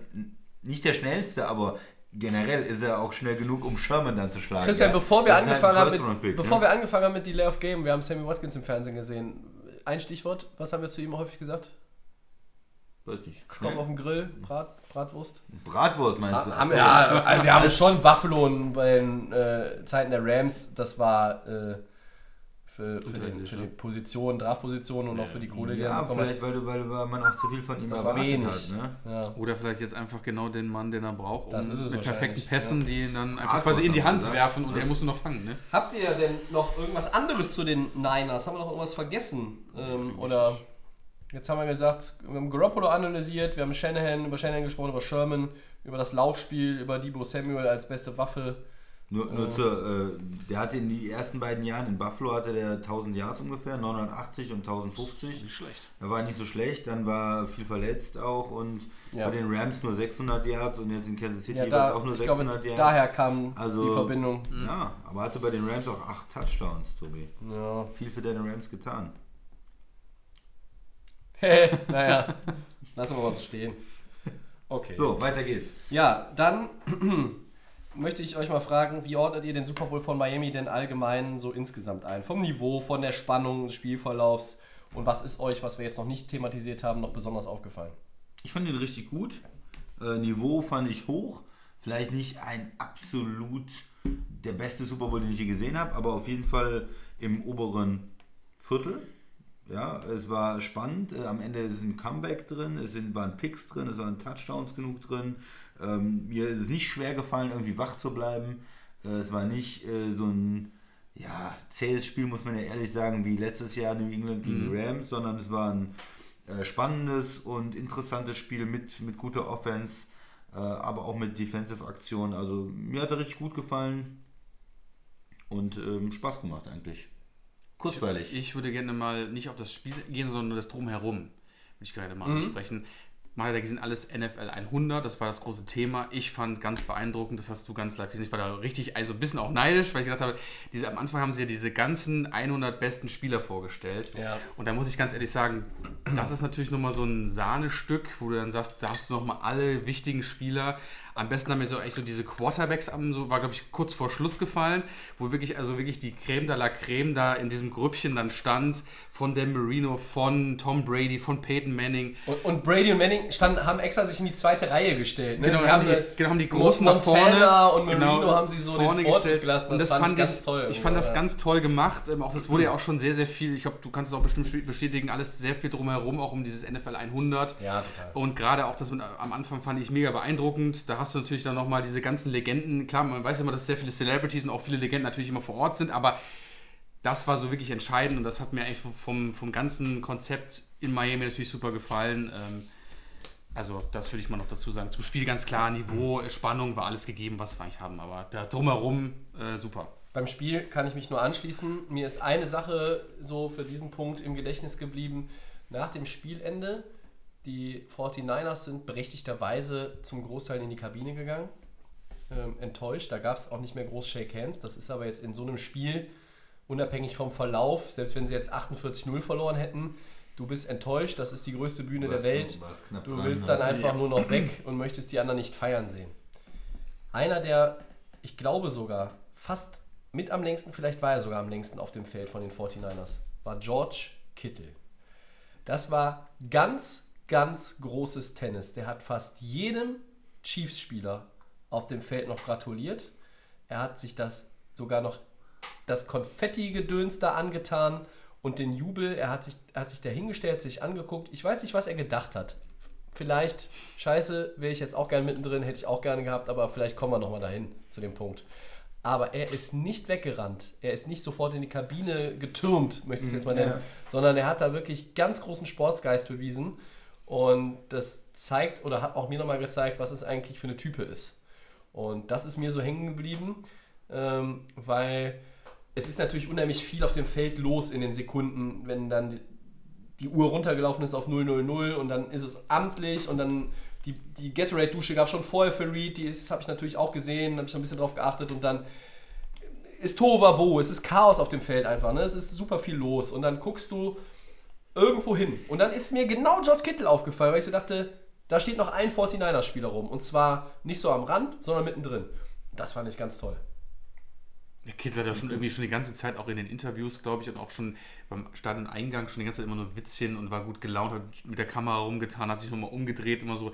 Also der Typ ist, glaube ich, nicht nur, dass er ein mega Talent ist, sondern auch einfach vom Typ her. Ja. So eine Aktion, das macht dich natürlich nochmal, glaube ich, auch in der NFL als Spieler, als Vorbild, als, Ja. ähm, mit, also als Gegner natürlich auch nochmal extrem sympathisch. Also das ist natürlich, natürlich eine geile Aktion. Rechnet mal mit einer äh, Contract Extension von George Kittle in dieser Offseason. Und zwar in Gronk-Dimensionen. Ich denke, die 49ers Ja, das haben den. Cap Space und äh, das muss man so in dieselbe Kategorie packen. Ich glaube, er ist der Tight End, der die meisten Receiving Yards in seinen ersten drei Saisons hatte. Ne? Mehr als Gronk. Ja. Ich glaube, knapp unter 3000 in der Regular Season in den ersten drei äh, Jahren Ich zusammen. würde äh, einen Trade anbieten, Jimmy Graham straight up. Gegen George Kittle. Gegen Kittle. Für die Packers. Ja, und er kriegt direkt eine äh, Vertragsverlängerung. 50 Millionen für vier Jahre. Äh, Ich würde aber mit Rogers Ja, kombinieren. Das fänd- würde ich, fänd ich, würde, äh, würde ich aber auch gerne sehen. Fände ich cool. Ich meine, Travis Kelsey in Green Bay, Christian, würde dir auch gefallen, oder? Ja. Gut, die beiden besten Oder, haben oder wir gesehen. überhaupt mal ein zweiter Receiver nach Devante Adams. Ja, die sollen sich melden. Also wer Jimmy Graham gerne haben möchte, äh, so ein talentierter junger Tight End. Christian hat äh, offenbar die Erlaubnis äh, von Brian Gutekunst, die Vertragsverhandlungen zu führen oder die Trade-Verhandlungen Ja, ja. äh, in Richtung Jimmy Graham. Ja. Ja, der schwächere Jimmy G. Ne? Ja, so, jetzt ja. am Ende der Saison sage ich es dann Ja, doch. Ja. ja. So, Segment 3. Segment 3. Max, leg mal los. Ja, Über was sprechen wir? die NFL Honors, die waren ja an dem Ach, Samstag mal. davor, wie jedes Jahr. Da werden ja immer die Spiele ausgezeichnet, was in der Saison passiert ist, MVP etc. Und zwar, wir beginnen mit dem ersten Mann. Ravens Quarterback Lamar Jackson ist der MVP der Regular Season. Keine Überraschung, oder? Oder hat das auch verdient? Jungs, Tobi, hau mal raus. Keine Überraschung, äh, verdient er das auch. Ähm, das ist ja nun mal, der Award geht um die, es geht um die Regular Season. Und wenn er ein schlechtes Playoff-Spiel hatte und die dann leider im ersten Playoff-Spiel der Saison oder ihrer Saison ausgeschieden sind, tut das nichts zur Sache. Es gab andere Kandidaten, das MVP-Race war bis, sagen wir mal, irgendwo Ende Oktober, Anfang November sehr, sehr offen, ausgeglichen, aber dann so Richtung Thanksgiving und spätestens im Dezember war eigentlich klar, es ist Lamar Jackson. Also, die logische Wahl. Ja und ja, er hat es verdient. Es ist keine Überraschung. Und ähm, klar, wenn man jetzt Patrick Mahomes sieht, denkt man immer, ja, warum ist der nicht MVP gewesen? Aber der war natürlich auch verletzt in der Saison, hat nicht komplett durchgespielt und deshalb Lamar Jackson passt auf jeden Fall. Wahnsinn Spieler, zweite Saison, MVP, besser kann es nicht sein.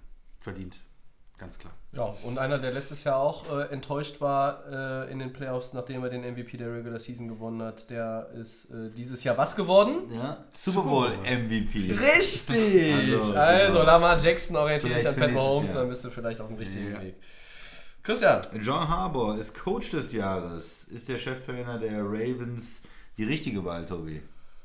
Des er, er ist keine falsche Wahl. Ja. Er hat den besten Rekord. Aber ich habe mal vor Wochen schon gesagt, das ist so der Award, der für mich am schwierigsten ist. ne? man, viele, hätte- man ne? hätte über äh, Sean Payton reden können, der sechs Wochen ohne Drew Brees gespielt hat oder fünf und hat alles gewonnen mit Ja. Teddy Bridgewater.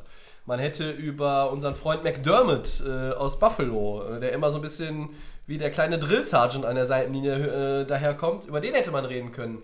Man hätte sogar auch über First Year Head Coach Matt LaFleur irgendwo reden können. Also Argumente gab es für viele. Du kannst natürlich immer Bill Belichick nennen. Der hat ein 12-4-Team gehabt, wo ich sag mal in der Passing Offense Nicht viel nicht, ja, nicht viel Talent einfach da war im Vergleich zu den vergangenen Jahren. Du kannst über Mike Rabel reden, aber das ist natürlich irgendwie so der Playoff-Run und wir reden über Regular Season. Also man, man konnte über relativ viele Coaches reden. Pete Carroll kann man auch immer reinschmeißen. Äh, zwei Jahre Seattle Rebuild. Oh, die sind aber zweimal in den Playoffs. Ne? Kyle Shanahan. In Kyle Shanahan natürlich, Saison ja. mit dem, mit dem Dachte ich eigentlich. Ergebnis, ja. Also es gibt super es gab super viele Kandidaten in meinen Augen, muss man einfach mal sagen.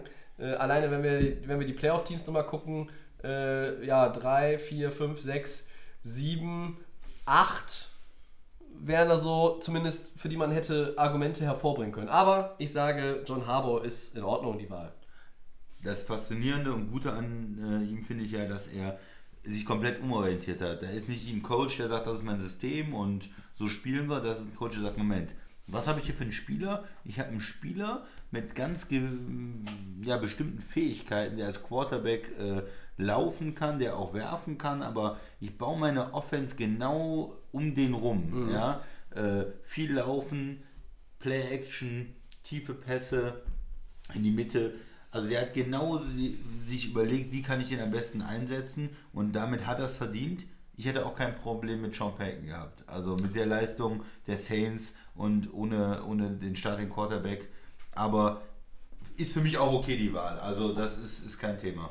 Finde ich gut, ähm, weil John Harbaugh einfach so das Niveau, was er über die letzten Jahre auch gezeigt hat, ist er in Baltimore jetzt auch nicht seit gestern. Finde ich okay. Ja. Mir hat aber, wie gesagt, Kyle Shanahan war so für mich der Favorit, weil einfach so diese junger Typ bis zum Super Bowl geschafft, 49ers nach 49ers nach oben gebracht. Ähm, Am Ende konnte es nur einer der Nummer 1 Seed sein. Genau, und Letztlich, oder? Also. Aber wie gesagt, auch viele, viele junge Coaches, die ähm, oder viele bei den Teams, die wir in den Playoffs gesehen haben, stimme ich dir vollkommen zu, was du gesagt hast, die Namen.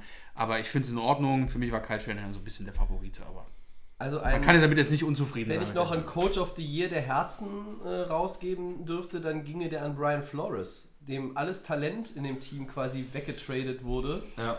Und der hat am Ende wie viele Wins gehabt? fünf. Fünf. Mit den Dolphins. Wo der Moment, Max aber vor der Saison ja, gesagt ja, hat. aber der, hat auch einen extrem talentierten Hall of Fame Quarterback. Der, also von daher, das muss man wieder ein bisschen re relativieren. Äh, du, meinst, äh, du meinst ähm, äh, Josh. Rosen. Josh Rosen. Magic, Josh. Rosen. Der Mann, der wiederkommt für nächstes Jahr. Ja, freuen wir Ja, uns. Da er freuen ist uns. auf jeden Fall uns. wieder safe am Start, mit wem wir auch dann immer im Draft gehen Ja, werden. hat die Woche keine Zeit, der ist glaube ich wieder im Ring die Woche jetzt. Ne? Ach so. Das ist eine mit Person, das ist eine Person. alter Ego Conor McGregor. Ja, herrlich. Schön. Sehr schön, Christian. Das gibt, das gibt zwei Punkte. Sehr schön. Ja, ähm, einen haben wir noch. Was sagt ihr denn zu den Rookies of the Year? In der Offense Kyler Murray, Quarterback Cardinals. Und in der Defense, ich glaube, da müssen wir uns nicht lange aufhalten, Defensive End Nick Bosa 49ers. Defense ist 100% richtig. 100 Pro. 100 Pro. Offense, definitiv. Äh, ich finde, man hätte auch äh, Jacobs von den Raiders nehmen Wäre können. meine Wahl gewesen. Ja. Oder? Du auch? Ja, voll, weil ich bin ja, Ja. die Draft-Klasse hat mir sowieso nicht so gefallen, aber Josh Jacobs fand ich deutlich besser. Kyler Murray war jetzt nicht unbedingt schlecht. Der passt, glaube ich, jetzt auch in das System der Cardinals. Aber Jacobs habe ich dann auch irgendwie, der war, glaube ich, auch mit in der Veranstaltung mit Ja, dabei. ja.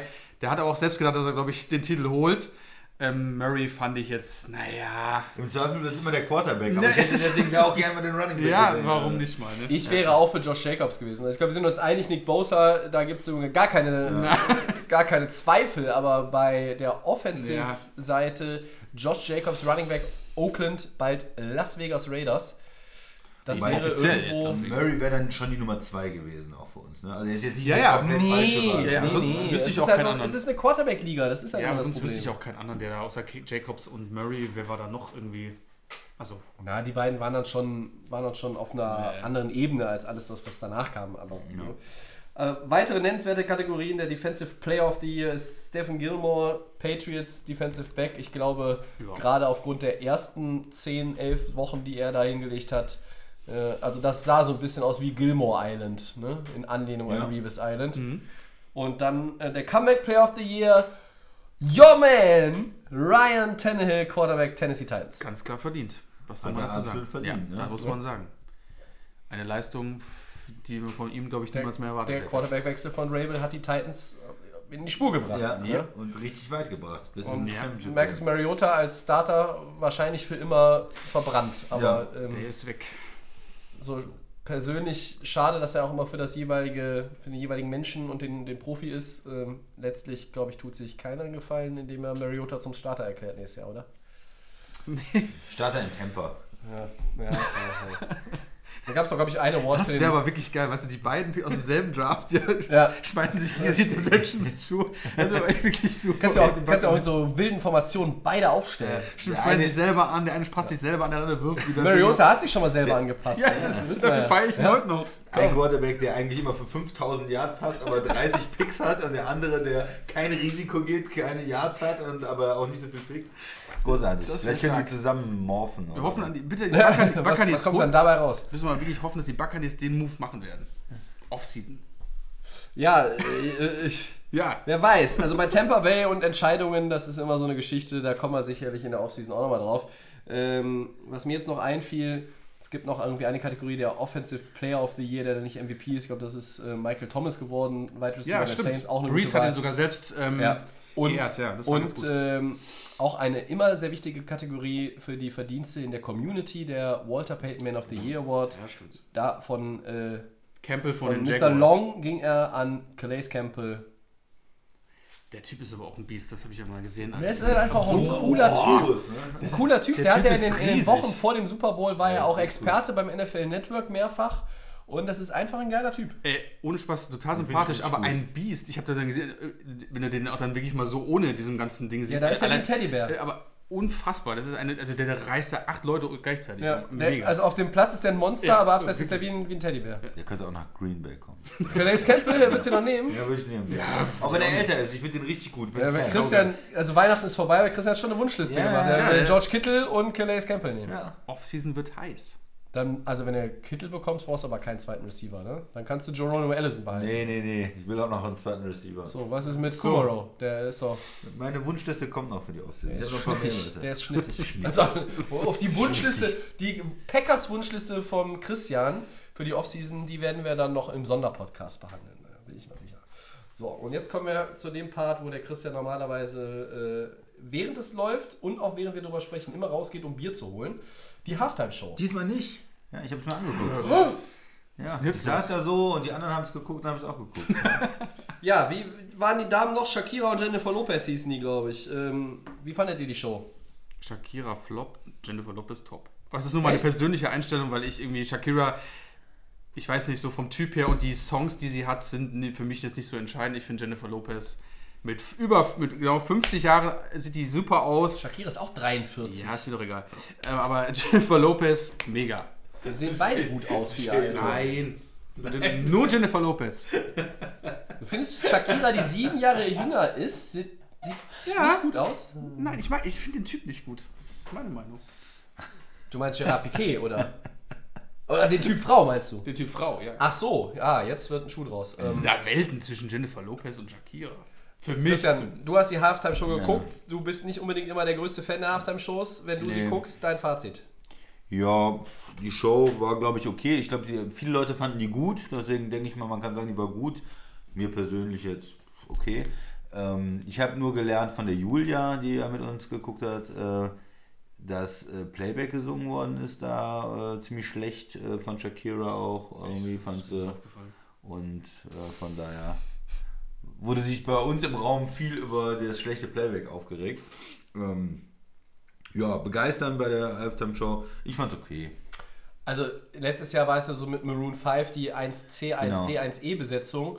Und das war natürlich schon wieder eine Steigerung. Ja. Ähm, ich hatte, ich war bei der Pressekonferenz mit den beiden Damen ähm, im Hilton vorher, an dem Donnerstag, glaube ich, war es. Und da war es halt so, dass dann der äh, Oberguru von Pepsi, der dann da war, gesagt hat, das wären die zwölf besten musikalischen Minuten in der Geschichte des TVs. Und dann sagt er selber, als so ein Raunen durch den Oh, das hab Raum geht, hoch ähm, sagt er, ja, ich weiß, das ist eine hohe Messlatte, die wir uns setzen, aber ich glaube, wir können das schaffen. Und dann habe ich mit dem äh, werten Kollegen ähm, Günther Zapf unter anderem gesprochen. Ähm, viele kennen ihn vielleicht von Premiere vom Football noch oder auch, weiß ich nicht, von Wrestling-Übertragungen oder von The Zone, wenn er die World Series kommentiert. Also ein Kommentator Urgestein in Deutschland. Ähm, Günther, du wirst es wahrscheinlich nicht hören, aber falls doch äh, und du gerade nicht auf dem Golfplatz bist, schöne Grüße. Äh, es war mir ein Fest. Und äh, der sagte dann, ja, also ähm, es ist ja schon eine Weile her, aber Michael Jackson hat auch mal eine Halftime-Show gemacht. Und damals waren nicht 6000 Medienvertreter akkreditiert, sondern da war es noch eine dreistellige Zahl. Und es war eine relativ niedrige dreistellige Zahl. Und dann haben alle gedacht, ah, da gehen wir mal dahin, machen so eine Pressekonferenz. Der kommt doch eh nicht selber. Michael Jackson, Topstar, Weltstar.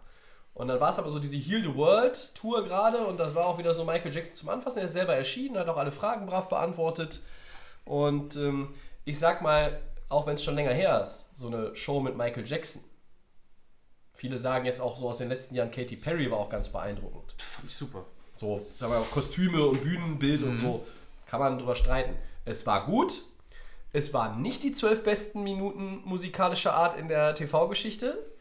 Was mich einfach nur gestört hat, ist, wenn ich hinterher bei Twitter gucke und ich sehe unheimlich viele Leute aus der Twitter-Community, gerade hier aus äh, unserem, unserem Raum in Deutschland, ähm, die dann da wieder losrenten und sagen, so eine Scheiße, äh, ich sehe doch nicht zwei äh, Damen im mittleren Alter dabei zu, äh, wie sie zwölf Minuten mit dem Arsch wackeln. Da kann ich nur sagen, Leute, hört auf, mit dem Gemecker, guckt euch die Halftime schon nicht an. Dann macht doch eure Pizza oder geht aufs Scheißhaus oder geht Bier holen oder macht irgendwas anderes. Ja, da wird gemeckert und irgendein anderer hat es wunderbar kommentiert. Ich weiß gar nicht mehr, wer es war. Vielleicht war es sogar der Dre, der uns auch folgt. Und er sagte dann, wenn aber die beiden mit dem Arsch wackeln, gucke ich schon ganz gerne hin. Egal wie alt die sind. Und das fand ich ganz gut formuliert. Ja, ich sage mal so, wenn jetzt Mick Jagger auf der Bühne ist und äh, der fängt an mit dem Arsch zu wackeln, dann würde ich auch sagen, äh, irgendwas stimmt mit den Stones nicht. Ja? Aber bei den beiden erwarte ich ja auch nichts anderes. Also, wie gesagt, für mich war es okay. Es, war, es gab schon wesentlich schlechtere musikalische Performances äh, während der Super Bowl Halftime Show. Ja. Und das war für mich oberes Drittel. Man konnte sich das angucken. Ich musste nicht rausgehen und habe nicht gedacht, ach komm, das ist ja das. Es ist jetzt nicht deine Musik Ja, und es ist jetzt auch nicht, Musik, ist jetzt auch nicht das, was ich unbedingt im Autoradio selber so, höre, aber war, ne? okay. Ne? Wie gesagt, am, am Anfang irgendwie muss man ein bisschen am Playback arbeiten. Ja, das, äh, das stimmt. Das kam im Stadion äh, Kam meiner Meinung nach gar, gar nicht so raus irgendwie, Okay. weil es, es schepperte einfach so durch die Bässe. Ähm, ich glaube, das ist dann manchmal auch so, dass es im Fernsehen, fürs Fernsehen einfach anders, also nochmal, da wird ja nochmal nachbearbeitet und es wird anders ausgesteuert. Das ist immer so mein Eindruck. Ähm, das fand ich auch letztes Jahr irgendwie so ein bisschen, das ist so, ein bisschen hallig, aber geschenkt. Ne? Da haben wir relativ lange über die Halftime-Show gesprochen. Da hatte ich äh, äh, 60 Sekunden für vorgesehen Ja. heute im Rundown. Wir sind So. unberechenbar. Ja, das ist ja das Gute. Die Layoff Game muss unberechenbar bleiben. Und dann kommen wir jetzt zu einem Punkt, auf den ich mich freue, ähm, auch wenn er ein bisschen traurig ist. Denn der Satz heißt, die Saison 2019 ist nun beendet. Kurzer Moment des Bedauerns vielleicht. Oh. Ja, danke. Gut, weiter. Der Max sagt es ja schon seit Woche 10, die Zeit geht viel zu schnell rum. Die Saison Du willst doch, du schon willst doch in den, in Ich, den wollte auch das, haben. ich, will, ich will ja auch, dass es jetzt vorbei Aber, ist. aber sind wir mal ganz ehrlich, wir drei mögen die Offseason. Da sind wir auch immer am Start. Da sind Dann natürlich, nehmen wir, wir, auf. bleiben am Leute. Start. Genau, wir haben immer Themen. Ja, Es wird immer abgehen. wir haben immer Bier und immer was zu erzählen. Immer was zu Und erzählen. wir finden immer die Zeit. Stimmt. So, meine Frage an euch, was wären denn die spannendsten Themen der Offseason? Und daran anknüpfend, das ist natürlich jetzt die riesengroße Glas- und Schneekugel. Wer sind denn die ganz frühen Favoriten für den Super Bowl 2021 in Denver B? Ja, ein paar Meter weiter nur von Ja, Miami.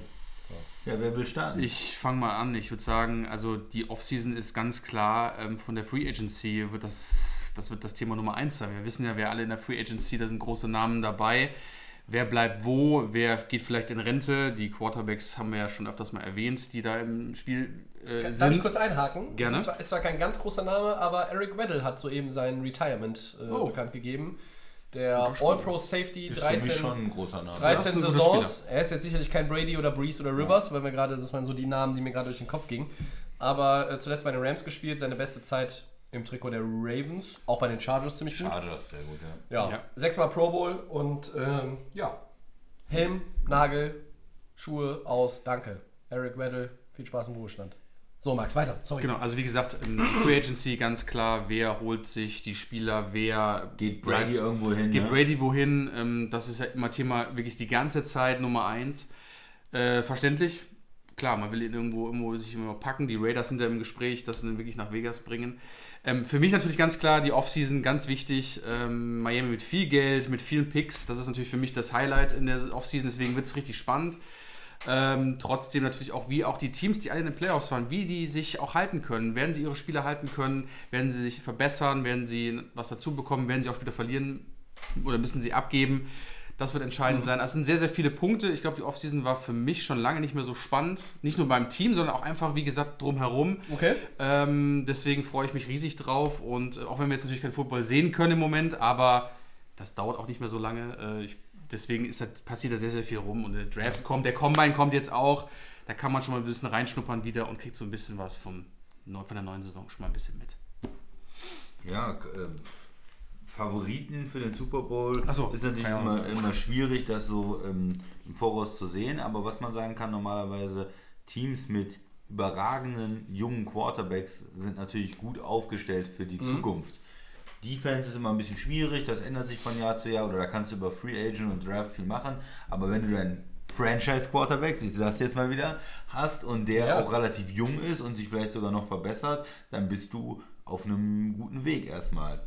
Und da muss man einfach sagen, Kansas City, die haben Patrick Mahomes, wir haben gesehen, was in den Playoffs in der Lage ist, äh, zu leisten. Also die werden sicherlich ähm, wieder mit in der Verlosung sein als äh, Favorit für nächstes Jahr. In der AFC äh, sind die Ravens, äh, wenn sie das, diese Niederlage verarbeiten können äh, mit ähm, Lama Jackson dabei. Und äh, Deshaun Watson ist ja immer noch ein Spieler, den ich sehr schätze äh, in Houston. Die haben natürlich ein bisschen mehr Probleme, viele Draftpicks abgegeben, können sie das Team verstärken, wie ist die Defense? Das sind so die Teams. Andere Teams, Tennessee hat ein paar Free Agents, New England ist ein bisschen Bewegung drin und da werden natürlich sicherlich auch neue Teams in die Playoffs kommen, aber das sind- werden in der AFC erstmal so die drei Teams, die mir einfallen. Äh, Die NFC finde ich schwieriger zu lesen, weil die 49ers sind jetzt sehr weit nach oben gekommen, aber wir sehen auch oft, dass danach mal wieder ein Jahr kommt, wo es schwieriger wird. Ähm, ich weiß nicht, ob es da so leicht ist in der NFC, wo viele gleich gute Teams auch waren. Die müssen in ihre Division. Die Rams werden auch wieder versuchen anzugreifen. Seattle ist dabei. Ähm, so New Orleans, äh, wenn Breeze nochmal ein Jahr weiterspielt. Äh, Minnesota, Green Bay. Also ich glaube, in der AFC sehe ich es für Kansas City ein bisschen leichter wieder in den Super Bowl zu kommen als für die 49ers. Ja. Die, ich glaube, die werden schon in den nächsten Jahren eine Rolle spielen, aber ich kann mir auch vorstellen, dass sie es nächstes Jahr ein bisschen schwerer haben. Super Bowl Hangover ist so ein Wort, aber generell ist es halt schwer, in so einer engen Conference dann nochmal wieder hochzukommen. Da sind auch ein paar ältere Quarterbacks, wir wissen nicht, Breeze, Rogers mittlerweile auch, äh, wie, wie geht es mit denen weiter, Cousins, also in der NFC äh, ist es für mich ein bisschen dunkler und ein bisschen schwieriger zu sehen, äh, wer da eigentlich sich dann rauskristallisiert. Ähm, bester Quarterback der NFC, Russell Wilson. Ja. Kann Seattle sich nochmal weiterentwickeln und ihn da unterstützen? Er war auch dieses Jahr wieder in den Playoffs. Tobi, ja, jetzt habe ich wieder viel gesagt. Naja, dafür sind wir ja da. Ähm, ich fange auch mal mit den Favoriten, da knüpfe ich mal dann äh, dran an. Also wenn man jetzt die, die Wettbüros sich anguckt äh, in der Woche nach dem Super Bowl, dann hast du schon, ja, jetzt nicht ganz unerwartet, die Chiefs und die Ravens vorne, die erfüllen nämlich genau das, was du gesagt hast. Dann sind die 49ers knapp dahinter und dann kommt so eine kleine Lücke. Und dann kommen mit, mit etwas Abstand halt die Saints, die Patriots und die Packers. Und alles natürlich unter dem Vorbehalt, dass die Leute weiterhin da spielen, wo sie spielen. Ähm, ähm, dass Brady nochmal spielt, mit, mit Brady und Belichick, werde ich immer sagen, die Patriots musst du zum erweiterten Favoritenkreis zählen.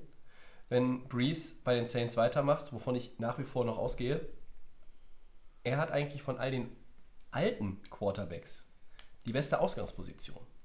Vom Talent im Team. Offense wie Defense zusammengenommen. Ja? Besser als die Patriots. Die Patriots Defense ist besser als die von den Saints, aber ähm, auch Rivers, der wahrscheinlich die Zelte bei den Chargers abbrechen wird. Ja? Ähm, also da ist, wie der Max schon sagte, eine Menge Bewegung drin. Ähm, bei den Favoriten ist es jetzt schwierig. Man kann sich jetzt einfach wirklich nur auf diese drei erstmal fokussieren. Eigentlich Chiefs, Ravens, 49ers. Dann würde ich vielleicht dahinter setzen die Saints und die Packers, wenn Breeze bleibt. Und die spannendsten Themen der Offseason für mich. Gibt es eine große Quarterback-Bugwelle, die irgendwo in verschiedene Richtungen schwappt, oder gibt es sie nicht? Ja? Das ist somit die spannendste Frage. Ähm, ich kann jetzt auch noch mal, könnte jetzt noch mal auf mein Team eingehen, äh, aber das wollen wir jetzt auch nicht vertiefen. Die werden sich, äh, kam jetzt heute raus, mit Todd Gurley zusammensetzen und quasi den Status quo abklopfen, äh, bevor der im März oder im April eine Menge Money macht, die dann äh, Kohle, die gar- äh, garantiert ist. Und dann abwägen, was sie mit ihm machen. Also ähm, ein Release wird es nicht geben, weil der schlägt äh, gegen den Cap, der eh schon schlecht aussieht, vernichtend. Und wer nimmt den in einem Trade? Das heißt, eigentlich willst du in dem Gespräch abklopfen, dass dein hochbezahlter Running Back auch wieder eine Formkurve nach oben hat im neuen Jahr und willst eigentlich mit dem weitermachen wollen. Weil du warst vor allem ja von dem so überzeugt, warum soll das jetzt irgendwie anders sein? Aber auch das ist ein spannendes Offseason-Thema. Genau wie wird Joe Burrow der Nummer 1 Overall-Pick? Ja. Sein Vater gibt ein Interview, deutet an, ohne es mit diesen Worten zu sagen, dass er eigentlich sein Sohn keinen Bock hat, um Bengal zu sein. Ja? Was hat zu er Recht. gesagt? Ich habe immer gehört, er würde auch äh, bei Cincinnati spielen. Ja, es gab da irgendwie wohl so ein Interview jetzt die Tage, ich habe es jetzt selber noch nicht gelesen, aber es Das nur irgendwie so am Rand mitbekommen. Also es sind eine Menge Themen in der Offseason und deshalb sind wir natürlich auch da am Start. So, Max, du wolltest jetzt noch mal was zu deinen Favoriten sagen, glaube ich. Genau, ähm, ich stimme euch zu. Chiefs, Baltimore sich in der AFC relativ wieder weit oben vom Niveau. Klar, die NFL hat immer irgendwie so ein Team im, im Jahr, was immer so ein bisschen am Ausreißen ist und was dann auch irgendwo ein bisschen Druck machen kann. Aber das Niveau in der NFC ist immer noch deutlich höher, finde ich, als in der, in der NFC von den Kontrahenten her. Ich habe gehört, Steve- Stephen A. zählt voll auf die Cowboys nächstes Jahr. Es ist auch sein Lieblingsteam. ähm, aber wird auch interessant zu sein, wie die Cowboys sich auch entwickeln. Das ist auf jeden Fall ein ganz äh, interessantes Thema. Den Trotzdem, bei Coach of the Year gar nicht drin, ne? den Klepper. Der ist doch jetzt bei den Giants, da kann er sich jetzt Oh totkleppen. Gott, oh Gott. Die Giants auch wieder mit einer Fehlentscheidung nach der anderen hier. Ähm, äh, ist egal. So aber, schön in einem Nebensatz nochmal verpackt. Das war äh, gut trotzdem äh, ist die NFC, ja, Ja. Quarterbacks, Teams, 49ers werden eine Rolle spielen, gehe ich von aus. Das Team ist ja, wie gesagt, einen Schritt vorher, wie ich es ja gesehen habe. Da kann man noch viel, viel machen. Mhm. Und äh, trotzdem, ich, für mich so in der AFC sind so die, die Chiefs und die, die Ravens so die Teams, die da schon mitmischen können. Auf jeden Fall nach Tampa Bay zu fahren. Segment 5. Ja, Ja, Four Downs. Erstes Down. Was sagt ihr denn zur Hall of Fame Class von 2020? Äh, Das Jackett bekommen haben Steve Atwater, Isaac Bruce, Steve Hutchinson, Edgerrin James und our man, Troy Polamalu. Christian. Ja, ich fand es ein bisschen schade, dass Reggie Wayne es nicht geschafft hat. Das ist ja ein Receiver, den ich auch richtig geil fand, äh, damals mit Peyton Manning zusammen. Ähm, hat mir habe ich eine mehr Connection zu als zu Bruce. Ist, du sagst jetzt wahrscheinlich genau das Gegenteil oder Bruce war natürlich auch mit den Rams da unterwegs, aber ich hätte Reggie Wayne irgendwie da für mich eher noch gesehen. Aber sonst gut, natürlich super Spieler insgesamt und ähm, haben es alle verdient, klar. Also für mich das Highlight Troy Pol- Polamalu finde ich super natürlich. Ähm, ich finde Ed Garen James, da, wir haben ja noch andere hier, Zach Thomas von den Dolphins, Reggie Wayne, Tory Holt. Ich weiß gar nicht, wie die, kannst du uns ja gleich mal ein bisschen aufklären, wie die Relation zwischen den Isaac Bruce und Tory Holt ist. Ob die sich viel genommen haben, weiß ich nicht. Das kannst du uns vielleicht genau in Detail sagen. Aber wenn ich überlege, Ed Garen James, da hätte man auch einen von den anderen nehmen können. Das ist sehr, sehr eng, glaube ich. Ähm, das ist auch viel mit Abstimmung von, von Fans, die natürlich auch da eine Rolle mitspielen. Äh, trotzdem bin ich jetzt auch nicht ganz unzufrieden. Ähm, sind großartige Namen, Super Bowl Champions, MVPs, also Ja, ähm, also mit den fünf, die jetzt reingekommen sind, machst du ja, machst du ja nichts verkehrt. Ja? Ähm, ich muss jetzt selber nochmal genau nachgucken. Steve Atwater hat zum Beispiel sehr, sehr lange gewartet. Ne? Also ich glaube, der hat am längsten Ja. gewartet. Steve Hutchinson war ja ein großartiger Offensive Lineman auch Ja, äh, für, für. Seattle. Ne? Ja, der hat geblockt für ähm, den Alexander damals in Seattle und dann für Peterson in Minnesota. Richtig, also der der hat- hat für Top Running Backs Ja, und Top so ist es. Rushing Attacks da äh, ja.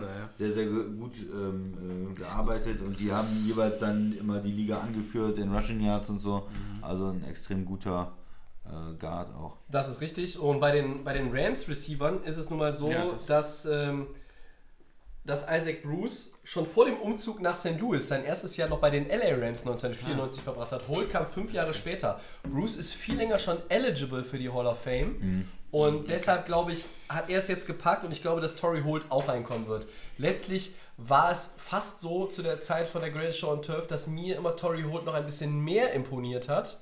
Ähm, gucke gerade auf den Ball, dessen Wert auch wieder gestiegen ist, aber ich glaube, der daneben äh, mit dem Defensive Rookie of the Year äh, ist auch nicht gefallen. gut, ja. Ist auch nicht gefallen. Also, ähm, deshalb glaube ich, äh, war jetzt so ein bisschen da auch die Wahl, okay, das ist einer der beiden Member von der Greatest Show on Turf, dann Nehmen wir ist den, der jetzt schon Bruce länger erstmal. So ist, ein ja. Edwater, glaube ich, der hat 20 Jahre gewartet. Also manchmal ist es ja auch ein bisschen unfair, ja, weil es gibt nun mal auch nicht jedes Jahr 20 Leute, die dann da reinkommen, sondern nur eine Handvoll. Ähm, und über Adrian James, der finde ich voll in Ordnung. Und Troy Polamalu ist vielleicht tatsächlich die schillerndste Figur in dieser Ja, Klasse. Ja, auf jeden Fall. Ähm, das ist ja, wie sagt man, the hard-hitting safety äh, from the Pittsburgh Steelers. Und ähm, Ich glaube, mit den längsten Haaren, glaube ich. das auch. war auch Das der hard-hitting der safety. Der, der hat ja auch ein mega ähm, Spielverständnis gehabt, um dann äh, der ist ja in die Line vorgekommen und wusste genau, okay, jetzt kommt der Snap und zack war er durch und äh, hat auch ge Sex geholt Ja. und so und, Als und Bälle abge- Ja, Bälle abgefangen, weil er auch den Quarterback immer gut lesen konnte. ja. Das ist schon. Freier Mann äh, war der immer bei, bei Pittsburgh da in der Defense äh, unterwegs, hatte alle Ja. Freiheiten, war überall sozusagen und hat das aber genutzt, um mega viel Ganz Plays zu machen. Typ, ja. Ja, bei Steve Hutchinson fällt mir noch ein, äh, der hatte mal einen Quarterback, der ist mir auch über den Weg gelaufen, äh, die Tage. Ähm, Matt Hasselbeck. Hm. Äh, Christian, welcher Satz fällt dir zu Matt Hasselbeck ein? Ja, we take the ball and we're gonna score. Ja, und wie war das so? Ah, nicht so gut. Pick Ja, Six okay, ja, ja. Großartig. in Green Bay. Ja, das, ist, das kann man den Christian nachts wecken um 4 Uhr und sagen, was fällt jetzt zu Matt Hasselbeck ein? Muss ich mir gleich nochmal angucken. Ja, ah, das ist ein schön, schön, schön, schöne Erinnerung an Playoff-Spiele zwischen den Seahawks und den Packers. Äh, außer für Seahawks-Fans. Ähm, zweites Down Max. Die Jaguars werden kommende Saison zwei Spiele in London bestreiten. Eure Meinung, Christian? Warum ziehen die nicht endlich komplett nach London? Ja, das frage ich mich auch. Die haben immer Probleme, das Stadion voll zu Ist nicht der K noch der Owner, der Ja, auch ja. die Basel mit drin hängt? der Ja, ist noch. Ja. Nein, Man. finde ich okay. Keine Ahnung. Also mich Ja, irgendwie... in dem Stadion der Jaguars ist irgendwie, keine Ahnung, irgendwie, was war der Grund? Ich weiß es gar nicht mehr. Sind da irgendwie andere Veranstaltungen, wird er renoviert oder geht Ja, da oder keiner mehr hin? nur mehr oder? Kohle machen? Kriegen Ja. die London mehr Kohle? Also Weil klar die, ist, die Heimspiele eh nicht voll kriegen, immer in Jackson. klar ist, dass sie nicht gegen Chicago, gegen Pittsburgh die Heimspiele austragen. äh, Und es wird wohl so sein, dass sie back-to-back in London bleiben natürlich. ne? Alles Ja. andere wäre Ja, aber dumm. ist okay für mich. Also, warum nicht? Ich stimme da eigentlich dazu, warum bleibt man nicht gleich in London? Weil das gab es ja auch mal die Gespräche, dass man da sagt, okay, Eine äh, Franchise nach Franchise London nach London. Aber ich muss ganz ehrlich, ich wär, so also ich, wenn, ich, wenn ich wirklich einer aus Jacksonville bin und ich bin die hard bin, wäre ich bepisst. Ganz ehrlich. Ja. Wäre Ja. ich richtig bepisst, Das ist eine gute weil ich muss ganz ehrlich sagen, wenn da wirklich Renovierungsarbeiten im Stadion sind, das, Stadion ist, glaube ich, ist gar nicht der Fall, gar nicht, aber- weil ähm, das hat auch in Flair und Florida ist ein ganz anderes Thema. Ich sage nur, ich wäre richtig pisst, wenn ich zwei Heimspiele, du hast nur acht. Ja. Ne? Und du zahlst ja auch ein Geld dafür. Und wenn du Dauerkartenbesitzer bist, musst du deinen Arsch dann nach äh, England bewegen. Ähm, trotzdem bin ich auch Ja, gespannt. nehmen die die nicht dann raus? Ich habe keine Ahnung, ich weiß es nicht, aber du hast ja wie gesagt auch mal, ich bin auch mal gespannt, wie jetzt auch der Brexit ist jetzt, sechs dann, ne? der Brexit ist jetzt auch durch. Äh, man weiß noch nicht, was dann auch nächstes Jahr dann ist mit, mit London. Ähm, aber trotzdem muss ich ganz ehrlich sagen, ich wäre als Jaguars-Fan richtig genervt. Übrigens, dieses Jahr sind die. Ja, aber du kannst, glaube ich, normal, genau, für uns ist, genau, es ist ja schon durch, aber für die Einreise im Moment ist es für uns noch nicht relevant. Also, die äh, Season-Ticket-Members werden einen 50% Discount für die Preseason bekommen und ein äh, variables Preissystem wird ihnen angeboten für die sechs Regular Season Games, die ähm, dann letztlich in Jacksonville stattfinden. Trotzdem pissed off. Ja, natürlich, du hast ja recht. Ich versuche nur gerade irgendwie rauszufinden, warum das jetzt wirklich zwei sind. Den glaube, Faden, guck- den Faden habe ich verloren. Ja, Wahrscheinlich geht es um Kohle, im Zweifel immer. Was ist der Kranich mit dem Fußballverein auch aus England? Da irgendwie dicke, ne? da, irgendwie ich, sowas. Und drin, dann ne? Ja, besitzt er noch ja. irgendwas und will halt irgendwie das promoten, keine Ahnung. Äh, übrigens, die Dolphins sind ein möglicher Gegner in London. Oder in Mexiko, ja, habe ich schon gesehen. Und Ein bevor wir ein. Reg- ein, ein Team haben, das ganz nach London zieht, werden wir eins haben, das aus Mexico City spielt, übrigens. Ne? Glaube ich nicht. Doch. Nee. Da war so viel Ärger in Mexiko mit dem. Ja, aber ich Stadion glaube, die und sehen einfach Platz da und noch mehr so. Ja. Das ist irgendwie für die Amerikaner näher als das äh, gute alte Europa, wie George W. es mal genannt hat. Ne? London. Er hat es nur das alte Europa, nicht das gute alte Europa. London Calling. Ja, London Calling. In London ist geil. Die Atmosphäre in London ist immer gut. Ja, ist eine schöne Stadt. Also egal, was du in London abhältst, ja, auch wenn das nicht deine Sportart ist. Max, wir waren beim Baseball. ähm, das wurde in London richtig gut angenommen. Gar keine Frage. Ich glaube, dass die. Lag natürlich ähm, vielleicht auch an den Teams, die gespielt Ja, haben. aber da sind ja die ähm, Engländer relativ offen. Ich glaube, Das stimmt. auch das Spiel. Die sind auch Football relativ Genau, offen. das muss man sagen. Also da. Also es ist irgendwo merkwürdig, aber äh, mein Gott. Ja. Das sind äh, nicht so die kurzes, äh, kürzesten Downs, die wir jetzt heute haben. Ja, wir, aber- wir sind ja von der 2-Stunden-Marke noch relativ Ja, weit haben entfernt. Versuche noch ein bisschen, ein bisschen die Länge zu ziehen. Sonst schreiben die Leute uns noch, oh, nach dem Super Bowl 90 Minuten ist aber wenig. Ich versuche mal mit dem äh, dritten Down jetzt. Mögliche Landing-Spots für ähm, Greg Olson, der Tight End der Panthers. Ja, der ist entlassen worden. Ja. Wo könnte der eventuell hingehen? Will ich den Max. überhaupt, ist die Frage. Will ich diesen Mann überhaupt? Verletzungsanfällig. Ja, das ist nämlich das ganz große Thema. Wir wissen, dass er Talent hat und der ist auch mal in gewissen Situationen auch vielleicht ein Gamechanger oder auch ein wichtiges Mitglied in einem Team. Oder auch, wie gesagt, man kann auch mal irgendwas machen, aber ich finde, er ist einfach die letzten Jahre durch seine Verletzung komplett untergegangen und einfach kein relevanter Tight End mehr. Will man ihn wirklich haben als Teammitglied, äh, als Team? Ich würde nicht nehmen, weil das verbrenntes Geld. Meiner Meinung nach, weil der wird einfach auch nicht komplett gesund. Das haben wir bei den Carolina Panthers wieder gesehen, dann spielt er vielleicht mal fünf oder sechs Spiele. Das ist aber auch, die, das, ist auch das Höchste. Oder fällt eine komplette Saison aus. Ich glaube, der Mann wird einfach nicht mehr richtig gesund. Ist halt auch ein gewisses Alter. Ich würde nicht haben wollen. Wo er landet, keine Ahnung. Also laut dem Kollegen Ian Rappaport gibt es wohl vier Optionen. Redskins, Bills, Seahawks und natürlich die Patriots.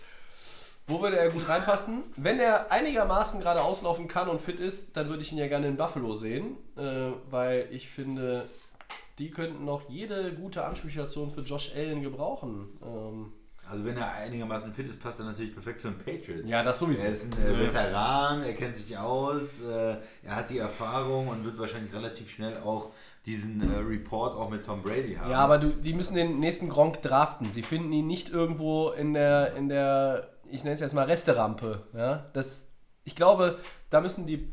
Bei Tellis Bennett war jetzt schon so ein Beispiel. Das hat auch irgendwie nicht gezündet. Also ich weiß nicht, ob das wirklich ein, ein super Fit wäre. Okay.